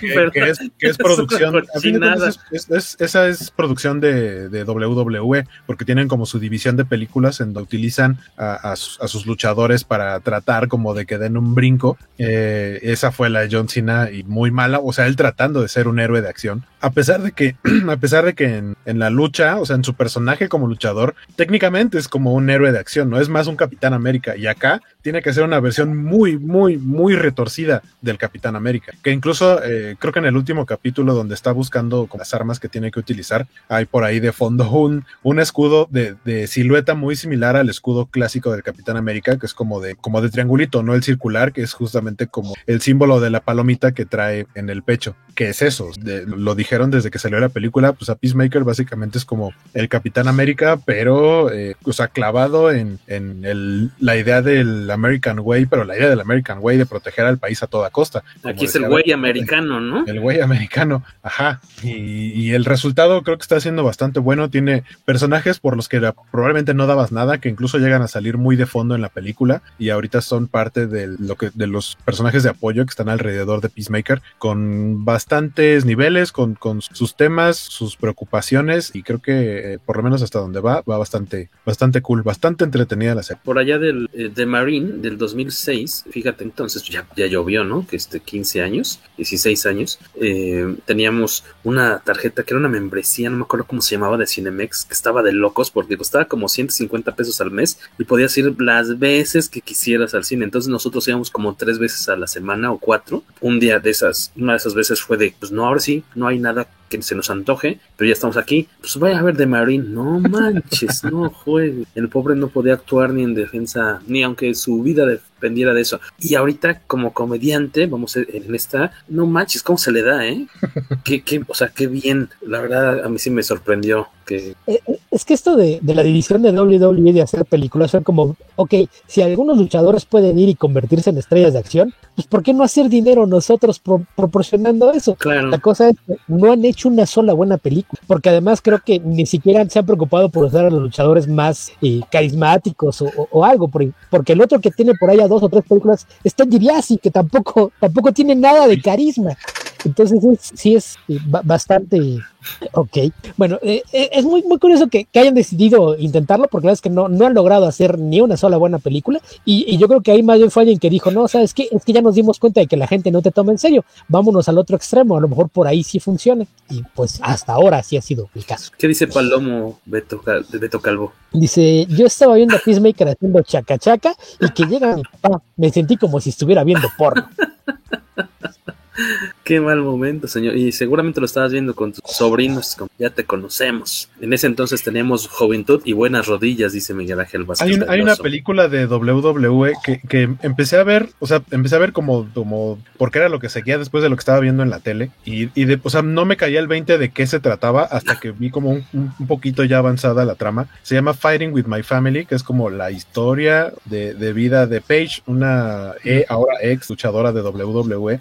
Pero, pero esa en general, o sea, no es obviamente un 10, pero creo que no está tan mal calificada y en general la dijeron como de, ah, esta sí le salió bien, aparte que tiene un cast eh, bastante interesante, miren, tiene a Florence, a Florence Pugh, eh, tiene a Nick Frost, tiene a Lena Headey, me acuerdo, ah, porque dije, ¿qué hace Lena Headey que interpreta, si no me equivoco, a la mamá de, de esta chica de Paige? Eh, sale Vince Vaughn. eh, y la no trago a Vince Vaughn. Sale Dwayne Johnson. Órale. Este, pero, o sea, empieza chistoso porque se supone que son tal cual la familia. O sea, están los papás, Paige cuando era como jovencita y su hermano, y se supone que todos son luchadores y tienen como actos y van así, luchadores muy de, de- de que van en tour en diferentes estados en, en Estados Unidos, hasta que de pronto alguien los descubre y dicen, ah, queremos este, firmar un contrato con, con esta chica. Es un poquito como la vida del personaje, pero tiene, o sea, a mí lo que me sorprendió es que tiene un cast no de desconocidos como normalmente, es la, son las producciones de WWE y por ahí me dijeron, o sea, bueno, he visto que tiene más o menos buenas calificaciones y que de menos está entretenido. Si había presupuesto. Dice Alejandro Guerra, esas películas de la WWE son puros esquemas para lavar dinero. A mí no me engañan con eso de querer hacer carrera en cine de acción. O sea, Este, es que, o sea, les, les da de pronto cosas como Dwayne Johnson. O sea, Dwayne Johnson ahorita sale en tres películas a la semana, casi, casi. El, el tipo está en todos lados. Que siento, por lo menos para mí como espectador, de pronto es como, ah, va a haber una película de acción. Otra vez es La Roca. O sea, el tipo es carismático, pero creo que ya de pronto la saturación de proyectos puede, puede llegar a, a cansar al espectador. mí me cae Es es súper que bien. el problema también es que es súper carismático, pero es muy limitado. Entonces Sí. no hay muchos papeles que le puedas dar. Y le ponen ¿Qué los tantas mismos. hacer con él? Pu- Pues es que lo que pasa es que, ok, vamos a hacer esta, en esta va a ser un super espía, en esta te vamos a mandar a la selva. O sea, tratas de ponerlo en distintas situaciones, pero el personaje no cambia mucho porque Ajá. no, no tiene el rango actoral para hacer otra cosa. Es como Por el- otro lado, él, él mismo ya se dio cuenta de que debería dedicarse a otras cosas y ya, ya está invirtiendo en otros negocios. Por ahí compró una liga de fútbol americano, la, la- la XFL, que era originalmente eh, copropiedad de, de la WWE. Mm. Él, él ya dijo, ok, ya, ya no le van a seguir, de- déjenme, me consigo un par de socios y se las compramos. Entonces la, la liga va, va a seguir existiendo y, y- y Dwayne Johnson es uno de los copropietarios. Pero sí, la, la cosa es, es tan carismático que sigue sacando películas y le sigue yendo bien, pero pues sí, sí el tema de la saturación, pues habrá gente a la que no le canse y puede verlo una y otra vez, pero sí tú hay veces que ya, ya lo piensas, ay, pues hay cuatro, ¿cuál se ve menos, cuál, cuál se ve más interesante? Ah, pues voy a ver esa y las otras tres ahí las guardaré para después. Es como, Ahorita- ahorita como Barbie, ¿no? Como Ken, pero nada más le cambian. Ah, este Ken es el salvavidas, este No, es el... espérate. ahorita que ahorita que mencionaban lo de este, que le dan el mismo papel, o sea, que es el mismo en todas las películas. Como Hace no Neeson. mucho, hace no mucho salió un meme, un meme diagonal trivia, porque era eh, una imagen dividida en cuatro, o sea, cuatro imágenes diferentes, que decía así de trivia, a ver, díganme, ¿cuál de estas, todas estas imágenes son de películas diferentes de Dwayne Johnson, pero en todas se ve casi igual. Casi idéntico. Había dos que eran casi iguales, que para mí era lo obvio, eran las dos de Jumanji, porque es el mismo personaje. Ahí tiene sentido que se vean prácticamente igual. Pero la otra era Rampage y la otra era. ¿qué- qué- no era Jungle Cruise, eh, la de el viaje 2 este, al centro de la Tierra. Bueno, el de la isla más bien. Este, y sí, o sea, su atuendo es casi igual. Si van a hacer una película en donde va a estar en un ambiente como selvático, le van a dar su playerita blanca y sus pantalones cargo kaki y ya, y that's it. Ese es el personaje, no importa en qué situación lo pongas, si ese es el entorno, así es como va a estar vestido y ya, eso es, esa es la roca, o sea, eso es lo que tiene que hacer. Mira, cuando su papel más distinto es el que hace en toda la saga de Rápidos y Furiosos y es nada más porque trae la barbita, te das cuenta de que hay limitaciones. A ver qué tal le va con Black Adam. Esa será una buena oportunidad. A mí, en, a mí en Yuga- en Jumanji me gusta mucho porque tiene, dentro de sus limitaciones, es más, tiene que actuar no como él, sino como un chavito, porque se supone Sí, que él solo es un avatar. Que como Pero- se le da la comedia, eso no le sale tan mal, ¿no? Digo, digo eso lo vimos desde Lips in Battle. Nos, Sí, sí, nos sí, dimos claro. cuenta de, de que ser comedia física se le da y es parte de lo que hacen en las dos de Jumanji. Ujú. Que, Sí, que sí, sin, sí. sin embargo, al que, al que creo que mejor le queda el papel de interpretar a alguien que no es, es a Jack Black. O sea, la interpretar a la chica Sí. fresa, creo que, creo que ese papel está bastante. Que, que Jack Black cuando hace comedia sin ser el mismo siempre será muy divertido. Lá- Lástima que todo el tiempo quiera ser el mismo y ahí sí. cuando, quiera, cuando quiera ser el mismo, que sí hay que grabar discos de rock, por favor. Eh, y decía por ahí, este, pues en todas las películas, espacios en los que podemos ver a, a Dwayne Johnson, La Roca, y un poquito de lo de donde se puede ver o a- hemos visto a, a John Cena. ¿Saben dónde no vamos a poder ver a John Cena? En la mole, porque Ah, no, sí, no ya. manches, investigamos. Cobra las perlas de la Virgen. Investigamos cuánto cobra por presentación, señores. 4 millones de pesos, 6 horas. Por seis horas. Así de no juegues, yo creo que eso es la Sí. mitad de lo que cuesta el evento. Eh, eh, es que ahí toma en cuenta que es una persona que está de moda, no, Sí, no solo sí. por ahorita el cine, sino por su participación justamente como luchador Claro. y que realmente la, la idea de viajar pues a él le, le vale gorro porque cualquier fin de semana va y se va a esas seis horas y ese dinero lo hace fácilmente en los Estados Unidos. El problema ahí es el cambio, el, el- El el- tipo de el tipo de cambio. cambio es, es lo que lo que hace muy poco accesible que lo, lo muevas a ciertas Sí. partes del mundo, Sí, claro. incluidos nosotros. Sí, porque hemos visto, ¿no? Que están por ahí participaciones en, en eventos eh, y recientes, de hecho, en, en Estados Unidos. Por ahí incluso había una foto, creo, ¿no? De, de- creo que de Andrés Navi con John Cena ya como Peacemaker, o sea, en, en meses recientes. Muy simpático el asunto. Pero bueno, ahí no lo veremos próximamente. Eh, pensé que ibas a hacer un chiste de que, de que John Cena you can't see me. no. Dice, no lo puedes ver porque you can see me, dice Miguel Ángel Vázquez Galloso Exactamente. también. Eh, Por, por ahí, ahí nos decían que el documental, lo que pasa es que la película de esta de Page que decía Fighting with My Family está basada en un documental y nos dice Álvaro Palazuelos que está el, el documental original está en YouTube y está mejor que la peli que le metieron mucha magia de, magia de Hollywood. Eh, no he visto el documental, pero, o sea, supongo que son productos totalmente diferentes. Entendible porque el cachito que vi de la película era más comedia que otra cosa. O sea, sí era una como película de historia de vida de la chica, pero era mucha comedia. No creo que el documental sea comedia sobre la vida de Paige y familia. Si les late, si quieren, pues chequenlo. Está en YouTube y la película está en algún servicio este. Eh, aprovecho para meter el gol, ya que de repente como que metimos de nuevo el pie en, el lado de los cómics, este, ya empezamos poco a poquito a hacer anuncios comiqueros ahí de los invitados de, La Mole. Los primeros dos invitados extranjeros de cómic que, que se anunciaron fue Bar Sears, que por fin ahora sí va a poder venir. Me acuerdo que hace como tres años o cuatro ya estaba, lo que no recuerdo si ya se había anunciado o estaba por anunciarse y de repente fue, no, perdón, ¿qué creen? Que, que Bar Sears chocó, tuvo un choque muy fuerte, se lastimó la espalda y no hay forma que vuele eh, a México. Y pa- vámonos de reversa, mami. No de puede, no, reversa. puede vol- no puede volar porque se lastimó la espalda. Eso suena como algo que le pasaría a un superhéroe. Eh, Se lastimó la espalda y por eso no puede volar. Sí, bueno, Eh, su- su- Suena a pretexto que pondría Harrison Ford para no presentarse en un evento de fans. eso digo. ¡Ay, me estrellé en mi avioneta! ¡No puedo ir a Celebration! Bueno, él- él- a Harrison Ford le creemos que lo podría hacer incluso a propósito. A Harrison Ford yo sí le creo que lo siente mente imbécil como para chocar en su avioneta. Eh, bienvenidos a la O las dos. Odio, odio a Harrison Ford. A lo mejor, a lo mejor este Harrison Ford quería simular que iba a estrellar su camioneta para no ir y sí la terminó estrellando. No, no, pero no, no fue que avioneta, fue avioneta. Avioneta, avioneta, Sí, sí, sí, es que avioneta. es piloto. Este, O dice. sí, ya. pues Han, So- Han Solo jamás se hubiera estrellado. exactamente. El presidente de Estados Ah, no, ahí no era piloto, nada más iba en el avión presidencial. Pero bueno, ve- le viene de familia eso de no saber comportarse o manejar un, un avión. Recordemos que su papá Sean Connery ametralló la, eh, la parte posterior del biplano en el que iban, entonces este, por Sí. ahí debe haber algo de herencia. Eh, ya se anunció a Bart Sears, que por ahora sí por fin viene y va a dar un taller de dibujo, eso está chido, porque luego, este, ah mira, ahí tiene Guaco su tarjetita que se le acaba de encontrar de su infancia, de la Infancia. colección. ¿Qué tarjetas son de DC? ¿Qué? Eh, Universe. Son las del 91, creo, ¿no? Sí, Y la- la- 92, 93. las- son las de Skybox todavía. Yo tuve muy poquitas de esas, pero estaban bonitas. Los hologramas eran hermosos. Eh, Esa yo la tengo casi completa, me deben faltar como seis o siete tarjetas de serie. Órale. Y esta tarjeta que tiene Waco, este, curiosamente es este Peacemaker dibujado por Sears. Sears. A lo mejor Que- ustedes. vi hace poquito, vi, vi en su Twitter hace unos días, no sé si ya lo vendió, pero andaba vendiendo el, no el, no el dibujo, sino El- como el boceto de, el de esta, tar- de esta Rough. tarjeta.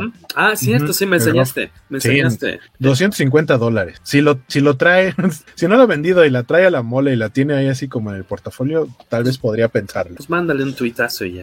A, a- a como se han dado las cosas recientemente, está barato, está barato. Sí, es lo que pensé, es lo que pensé. O sea, para, el hacer, arte original. para hacer Peacemaker, eh, por como está, como dices, Buen pasando las cosas, eh. está muy barato. Pues si te anima, le, no- pedimos acá a nuestro coordinador de, de invitados, al buen George Hermosillo, que, que le mande un mensajito. Oiga, nos puede, este, tenemos un amigo de la mole interesado en este sketch que usted mostró hace poco en redes. ¿Lo puede apartar para marzo? Y pues ya, si te. Que lo, que mencioné, tú no lo pusiste en la escaleta, pero también a lo mejor es de las cosas que debíamos comentar, Sí. que hace algunos días se vendió una página original de Secret Wars número 8, que es el, el- lo que sería la presentación del traje negro de Spider-Man, que no es el debut de- del traje, porque el traje ya tenía meses apareciendo en las series regulares de Spider-Man, Sí. pero no sabes dónde salió el traje. Sabes que era un traje misterioso que, que trajo de donde quiera que desaparecieron todos los héroes, y hasta que llegaste al número 8 de la serie, descubres que, que es ese traje, que con el tiempo descubres que era el simbionte, y resulta que esa página se vendió en una subasta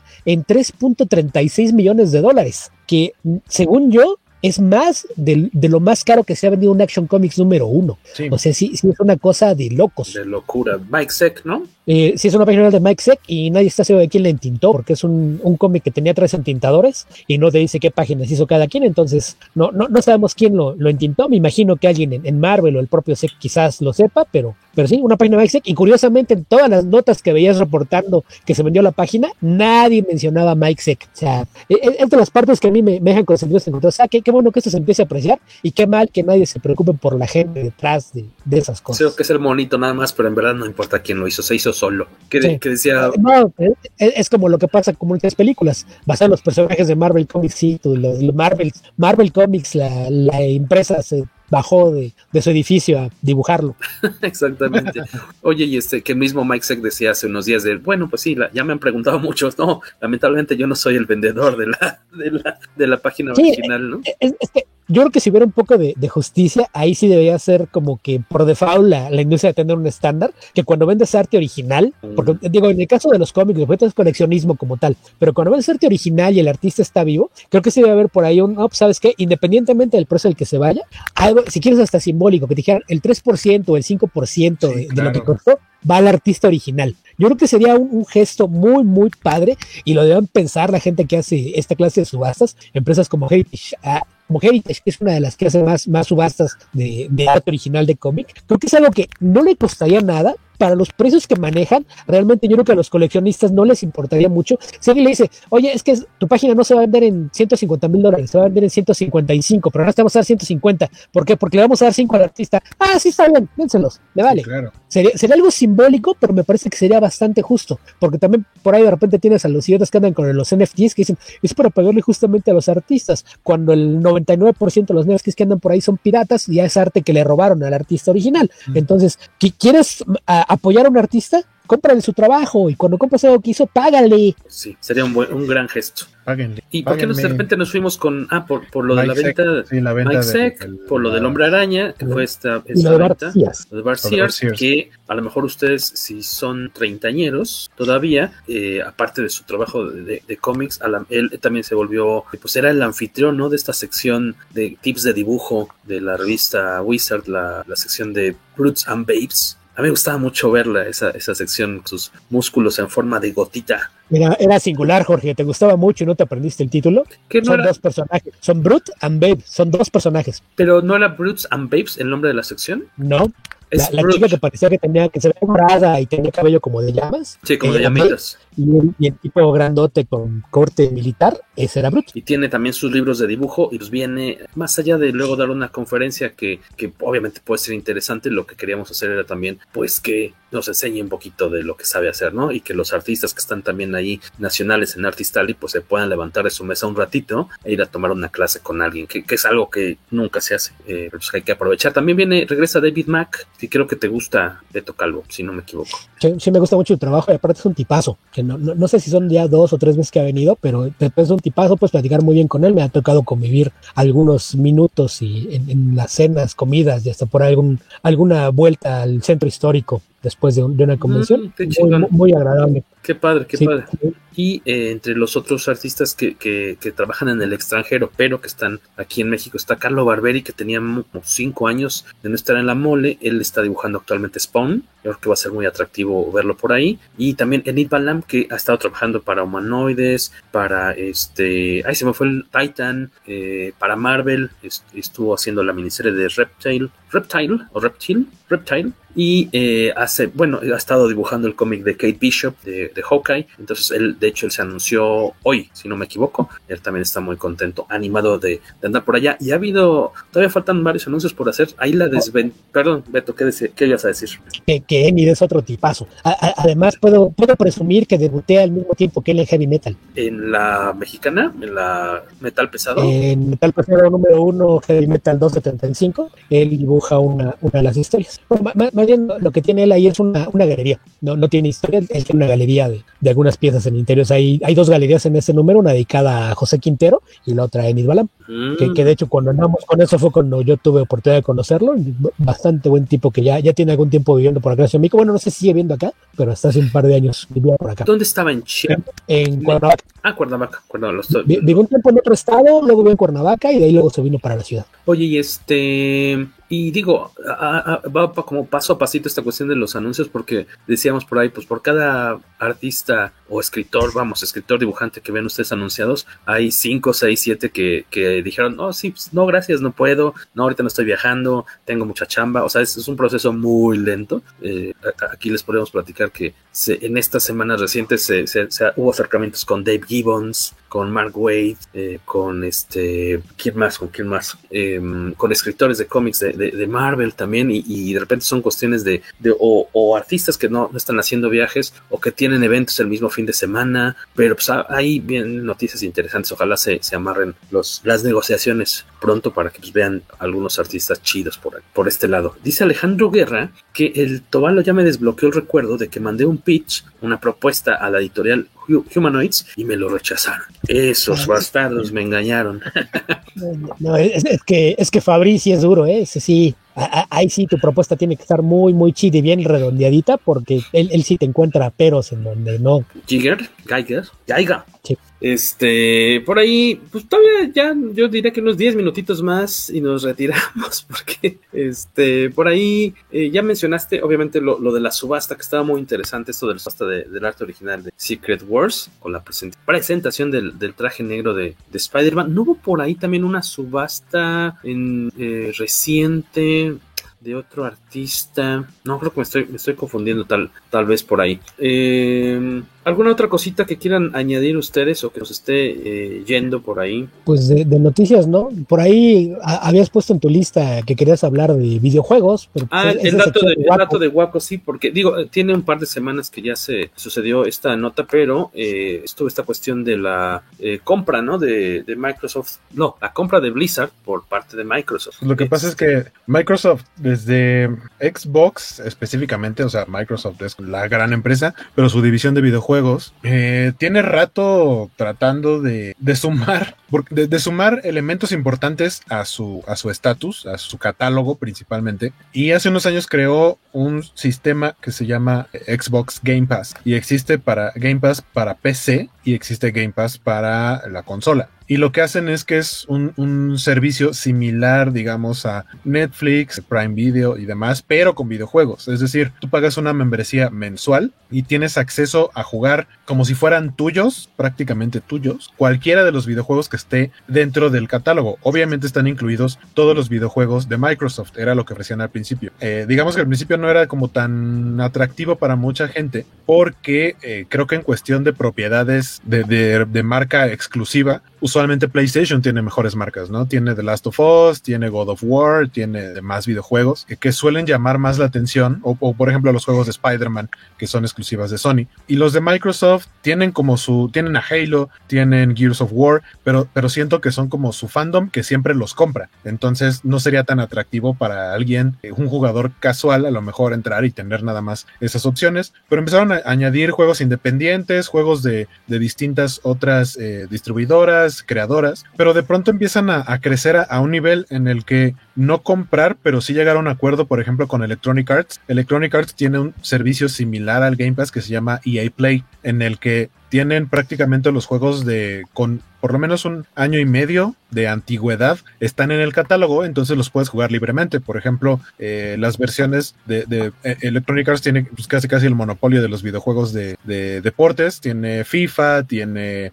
los de NHL, tiene los de la UFC, creo. De WWE no, esos no son de Electronic Arts. Los de la, la NFL, ¿no? Los Madden. Eh, entonces, teniendo EA Play, tú puedes jugar todo ese catálogo de Electronic Arts y de pronto Microsoft dice, ah, vamos a agregarle EA Play. No compraron Electronic Arts, pero llegaron a un acuerdo que si, eh, en el que dice que si tú tienes Xbox Game Pass, también tienes eh, EA Play. Entonces no solo tienes el catálogo de Microsoft, sino también el catálogo de Electronic Arts. Eso fue como una adición también bastante importante. Entonces, por ejemplo, gente que ya tenía cierta cantidad de meses pagadas, no sé, la anualidad o tres, seis meses de Electronic Arts, en automático dijeron, ah, los meses que tengas de EA Play, ahora que ya nos fusionamos, si aparte también quieres el Game Pass, te los vamos a convertir en meses de Game Pass. Entonces tienes un catálogo mucho más amplio. Y todo esto es para llegar a la actualidad en la que eh, Microsoft dice, vamos a comprar a esta empresa llamada Activision Blizzard. Activision Blizzard tiene varios juegos importantes, entre ellos Call of Duty, eh, Overwatch, que también es una parte como importante, eh, marcas como StarCraft, no sé, tiene, tiene muchas, muchas marcas. E incluso juegos, si no me equivoco, que solían ser exclusivos de PlayStation, como creo que Crash Bandicoot está por ahí, eh, llegó a ser exclusivo de PlayStation y ahora resulta que ya es propiedad de la competencia. Eh, entonces, en automático esto representó una caída en la bolsa para PlayStation. Cayó como por un 20% más o menos sus acciones, lo cual es muchísimo. Eh, sin embargo, lo que ayudó a como aguantar el guamazo es que Microsoft, si bien pareciera que se está viendo como aborazado en tratar de tener monopolio de, de tener todo el terreno, todo, todo lo que se pueda, eh, y no dejarle nada a la competencia, al mismo tiempo creo que tienen un CEO bastante eh, cool, que es Phil Spencer, y él en automático, el primer día en el que se anunció esta compra, dijo eh, que se van a tener pláticas con la gente de PlayStation y, o sea, los juegos que están disponibles en la plataforma de Sony, que ahora son propiedad de Microsoft, no van a dejar de estar disponibles para la plataforma de Sony. Entonces, en automático es como de vamos a llevar las relaciones chido, porque eh, el discurso de Phil Spencer y de Microsoft o de la parte de, de Game Pass es que quieren que la gente tenga videojuegos, no quieren tener exclusivos, que pareciera que era la guerra que empezaba a, existir hace unos años, era yo voy a tener mis exclusivos, yo voy a tener mis exclusivos y las, y las marcas que tenían juegos que no eran ni de una ni de otra, decidir a dónde me voy o estar con los dos, eh, pero viendo quién me ofrece más y al parecer Microsoft está en el plan como de, no, o sea, yo voy a tener un catálogo muy amplio, pero no voy a tener exclusividad más que en las que sí son totalmente de Microsoft, por ejemplo, no vamos a ver Halo PlayStation, pero que eran compartidos y que ahora ya son propiedad de Microsoft no van a convertirse en exclusivos o al menos eso es eh, eh, lo que están lo que están señalando ahorita lo que están diciendo ahorita lo cual me parece bastante sano para el medio de los videojuegos. Pero otra parte importante de esta negociación es que justamente Activision Blizzard viene de un montón de, de pues mierda prácticamente que le ha caído por eh, el manejo y por la situación laboral eh, en la que estaba súper normalizado el, Mm. el acoso, eh, el, el ataque hacia las mujeres, o sea, de cómo los trataban muy mal, de cómo tenían grupos en donde se compartían cosas, o sea, y gente, y gente que lo negaba, había mucha gente con, hay muchos testimonios hablando de lo terrible o lo mal que la pasaban en el entorno laboral en Activision Blizzard y de cómo todo era misoginia y demás, ¿no? Este, empezando por el, el mero mero, que es un dude que se llama Bobby Kotick, eh, que en automático cuando Microsoft hace esta compra, la pregunta es, ¿qué va a suceder con Bobby Kotick? Porque tiene, hay demandas, por supuesto, de todo tipo, y este, y este Don lo que ha hecho es decir, yo no me voy a ir de Blizzard, yo no me voy a ir de empresa,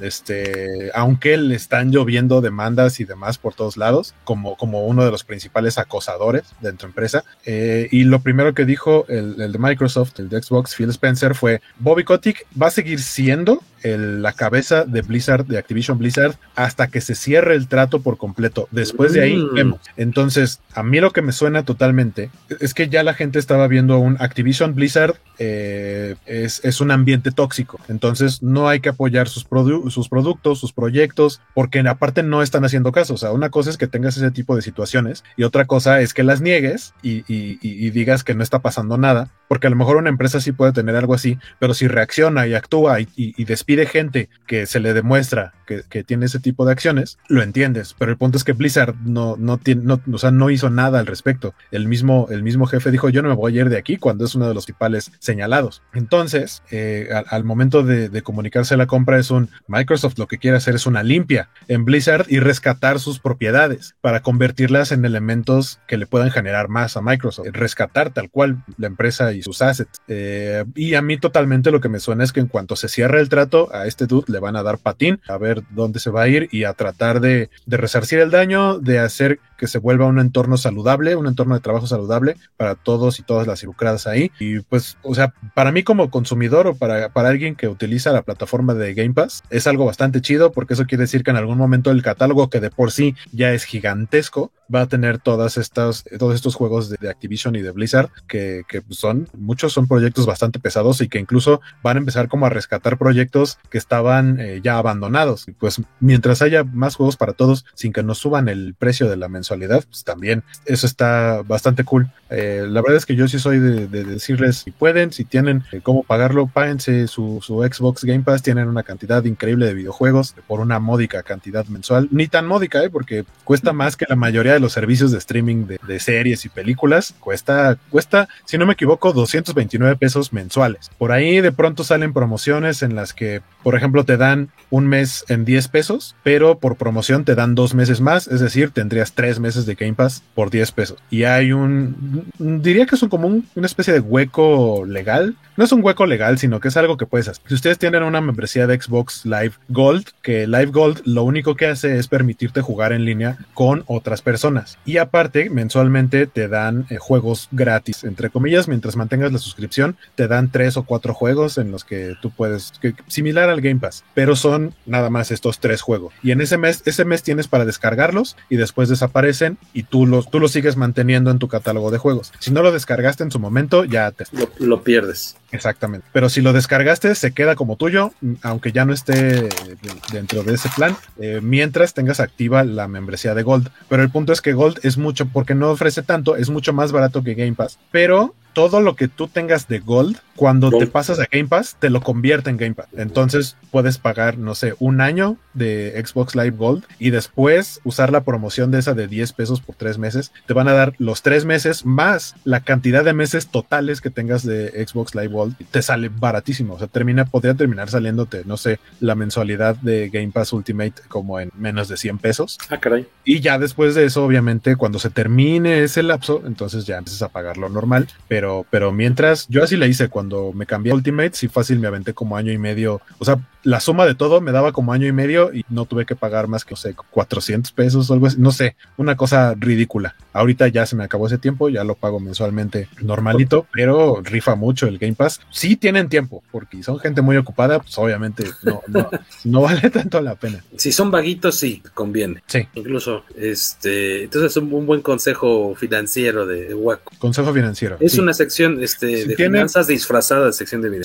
si tienen una, si tienen alguna duda y me quieren consultar, está ahí, estoy en mi Twitter, me pueden preguntar para, que sepan, ajá, para que sepan cómo, cómo le hice y todavía funciona, porque esto yo lo hice hace ya varios años, pero todavía. Qué loco, ¿no? Que no se haya. Bueno, seguramente se dieron cuenta, pero. Es- no, pues, es que hasta cierto punto les conviene, porque a fin de cuentas, quienes hacemos eso, nos convertimos en voceadores, tal vez, algo así, y, llevar, claro. La llevar la palabra del Xbox Game Pass evangeliza- de- ¿no? de casa en casa, exactamente. Oye, este, para cerrar, gustaría que, que nos pueda orientar un poco Beto. Eh, poco a poco se aproxima el estreno en 30 de marzo, el 30 de marzo, pues en dos meses, de Moon Knight en Disney Plus. Eh, seis capítulos de la, de la serie con, eh, se me fue el nombre del protagonista, este, Poe Dameron. Paul Dameron, no confundir Oscar como Isaac. yo. Paul Dameron no confundir con Cameron Poe, que es el de es Nicolas Cage. Siempre los Ah. cruzo Paul Dameron y Cameron Poe. Este Oscar Isaac. Oscar Isaac, Oscar Isaac, nos pone que es, ¿no? Sí, es latino. Sí, pero es como Cameron Díaz, que realmente era Carmen Díaz, pero. Oscar Isaac.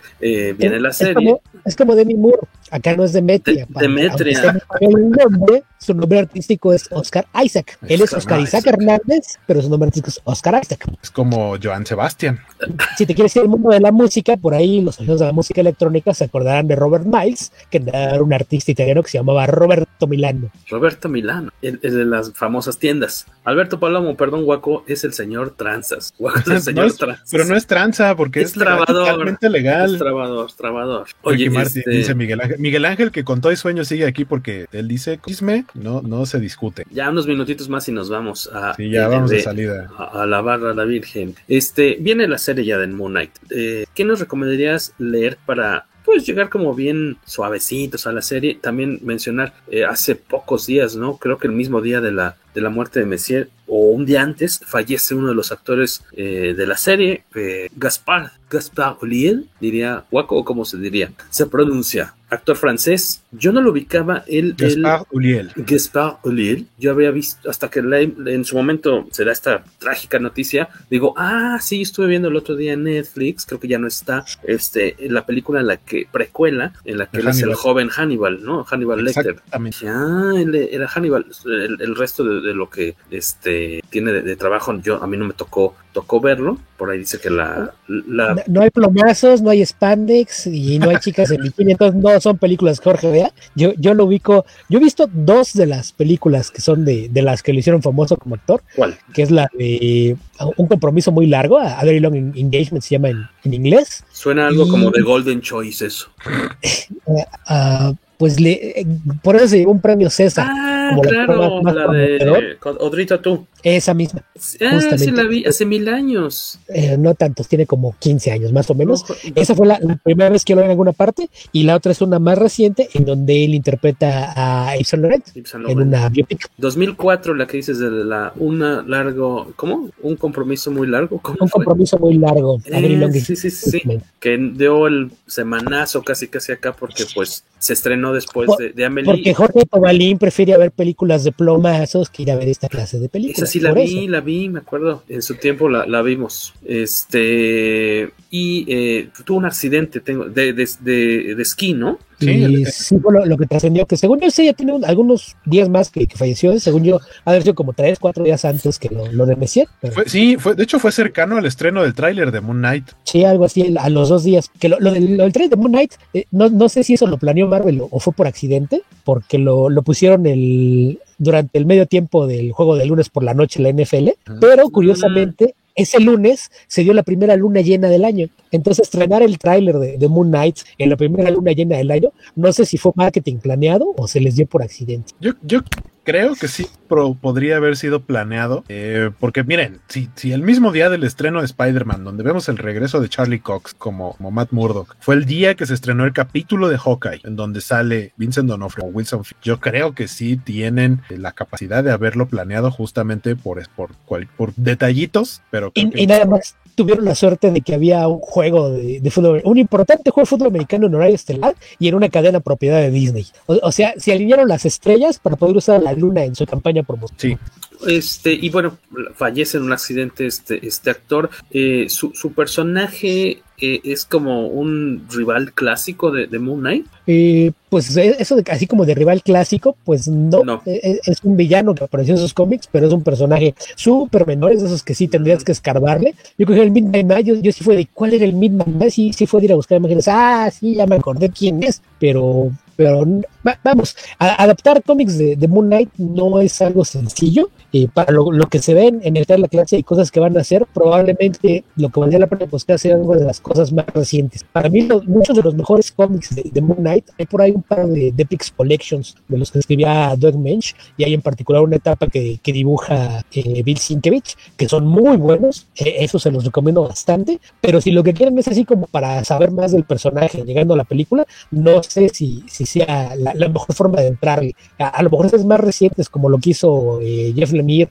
o antes de él, dos escritores ya cancelados, eh, probablemente está más, más cercano en tono, sobre todo por la, la parte mitológica del asunto. Es, es que es una misma serie, aunque Jorge me, me está haciendo gestos para que no esté viendo, Jorge dos autores cancelados, es que quien, quien decidió replantear los conceptos de Moon Knight para presentarlos distinto fue Warren Ellis. Y cuando Warren Ellis se fue y dejó esa serie, se quedó en su lugar Brian Wood.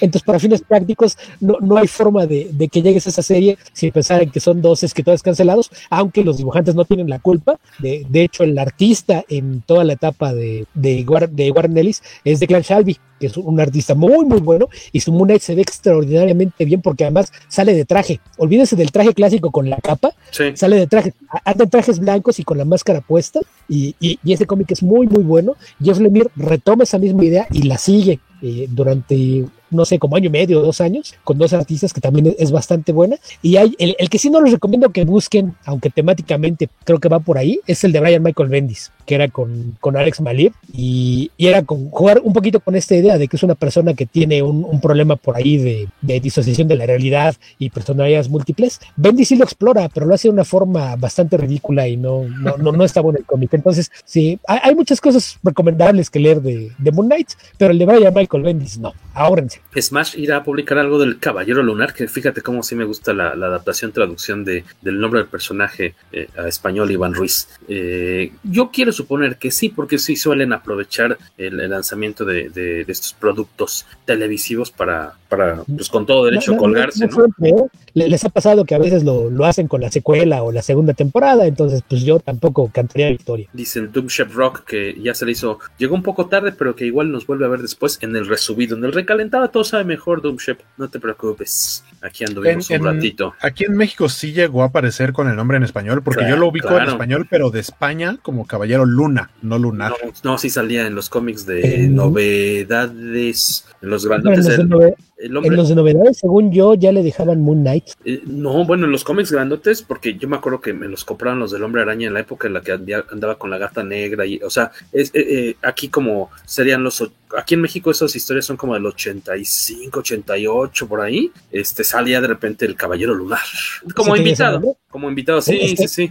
Es que cuando le cambiaron el tamaño, cuando era el, el tamaño todavía más parecido al americano, sí leía solo en español y ya cuando eran los dobles yo ya estaba comprando cómics en inglés, entonces ya no, sé ahí también si yo lo, lo estoy confundiendo, pero, pero por ejemplo, ahí me acuerdo que eso era de la etapa en donde no, no, no era tan confuso, porque sí te decían que era Mark Spector y no, no era esta idea de las personalidades múltiples, que es parte de, de lo que se ve que será importante en la serie de televisión. Se ve, se ve. A ver qué tal le, le pega este Oscar Isaac, Isaac con esta nueva serie. Fíjate ahorita que me acordé de, de estas nuevas propuestas que vienen con Disney Plus. Está también She-Hulk, o Hulka, como le dirán nuestros amigos españoles. Eh, también hubo acercamiento con Tatiana Maslani, Maslani. eh, para, oye, pues véngase acá a cotorrear a la, a, a la mole. Obviamente por medio de su agencia, ¿no? También ya cobra como, como un Doctor Who, y eso que todavía no se estrena su serie, que es la que la va a catapultar así impresionante a la fama. Así de, no, pues está bien, muchas gracias, este. Ay, para la otra, Hubieras preguntado si alguno de los clones era más barato. de los clones de. Ah, nunca has visto Orphan Black, te acabas de delatar. Ah, Orphan Black es, es la que veía aquí mi esposa, Ellie. Orphan Black la veíamos. Bueno, yo no la veía, la veía aquí en casa Elizabeth Hill, cofundadora de Comicatse. Es ella, ella la protagonista. Ella la protagonista de Orphan Black. Ah, ok. Bueno, no, no, entonces ya tiene fama, ya, ya, ya, ya, Sí, trae, ya, ya trae no algo. su primer protagónico. No, no es la nueva, ¿no? No es Charlie Cox. Que ahorita que estás diciendo de, Moon Knight, me, me acordé un comentario que hizo Dan Slott, que creo que es muy cierto, que ahorita ya el fan de cómic lo da esto por sentado, ay, sí, más proyectos de Marvel, sí, aviéntenme más, y dice, si yo le hubiera dicho a mi yo de 15 años que algún día iba a haber una serie de televisión de Moon Knight y que en el trailer lo íbamos a ver saltando sobre el logo de Disney, me hubiese dado de golpes, está loco, viejo, sáquese de aquí. Pues a ver qué tal. Sí, se, me antoja verla, pero sí quisiera entrarle ahí, clavarle un uh, colmillo a algunas miniseries o etapas de, de Moon Knight. Mi único acercamiento fue de Chavito, esos cómics del hombre araña grandotes. Y Por el cuando. colmillo lo dices por los memes de Moon Knight contra Drácula. No, ¿cuál?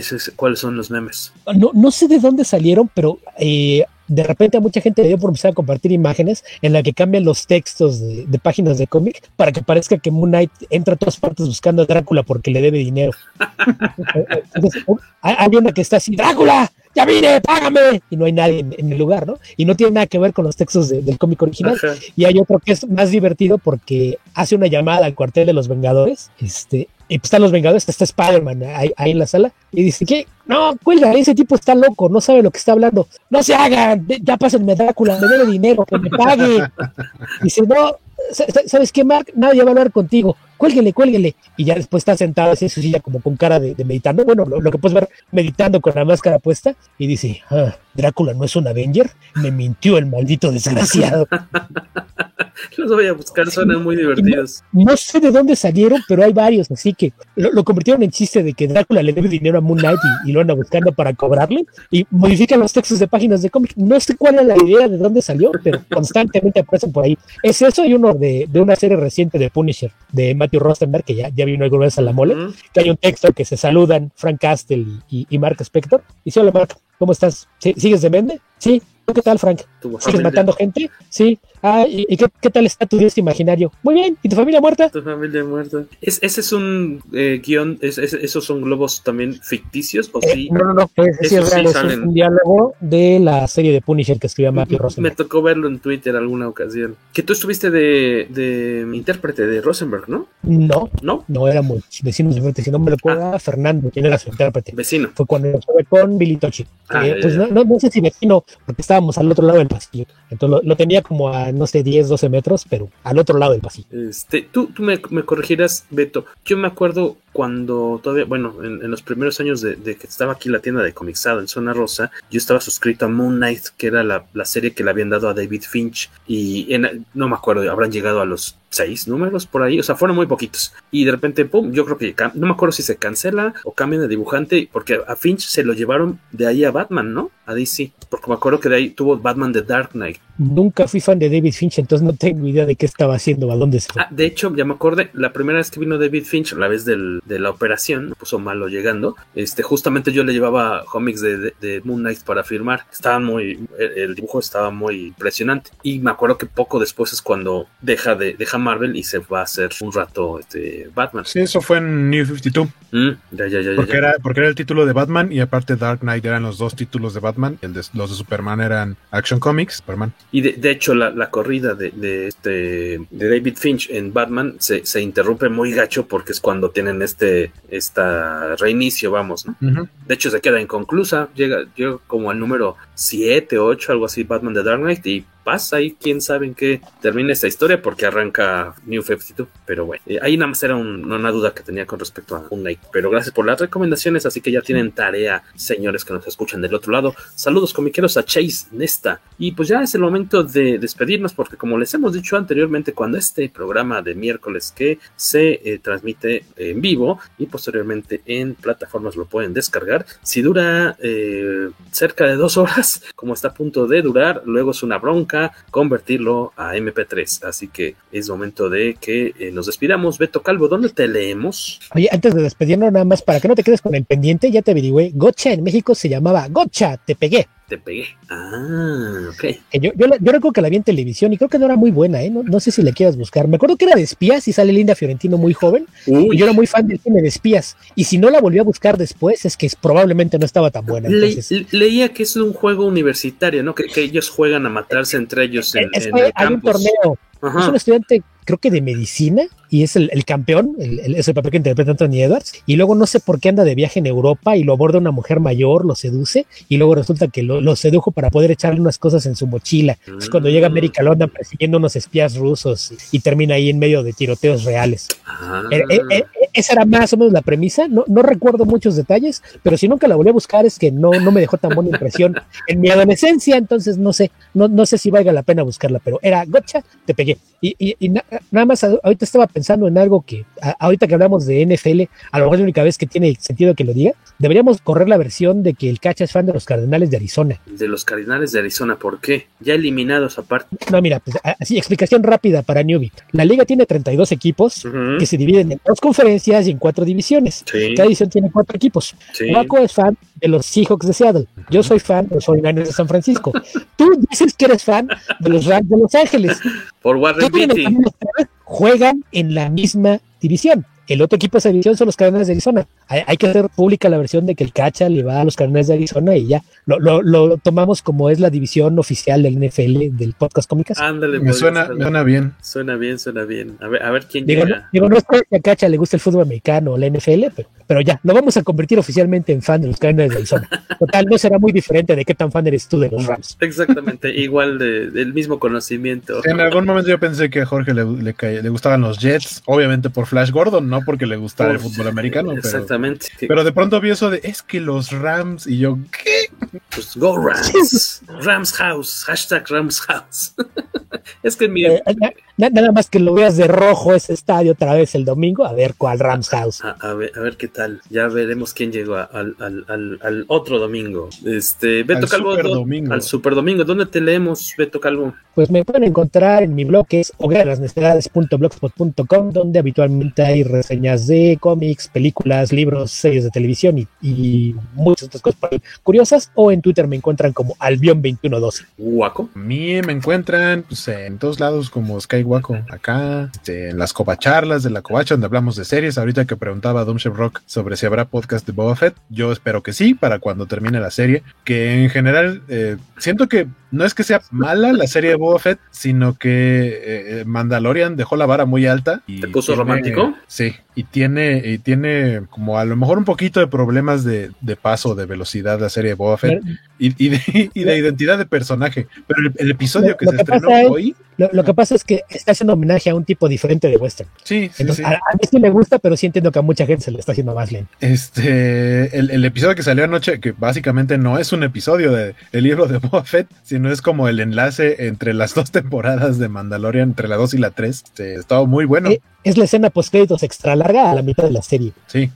Y que, y que total y completamente creo que si quitas este episodio de la serie del- de esta primera temporada del libro de Boba Fett, la podrías entender sin bronca. Porque para empezar, ni sale Boba Fett en este episodio. Es correcto. Sí, sí, seguramente platicaremos eh, ya terminando la, la temporada de un chef. Igual estás aquí invitado a cotorear con nosotros. Eh, Jorge Tobalín, arroba el Tobalo en Twitter. Nos encontramos por allá para intercambiar saludos. Dice, dice Miguel Ángel, descansen muchachos. Gracias. Voy a volver a poner el episodio para dormir bien bonito. Sí. Básicamente somos su ASMR o, su, o ruido de, o su ruido de lluvia. Sí. Entonces de pronto eh, podemos empezar a hablar.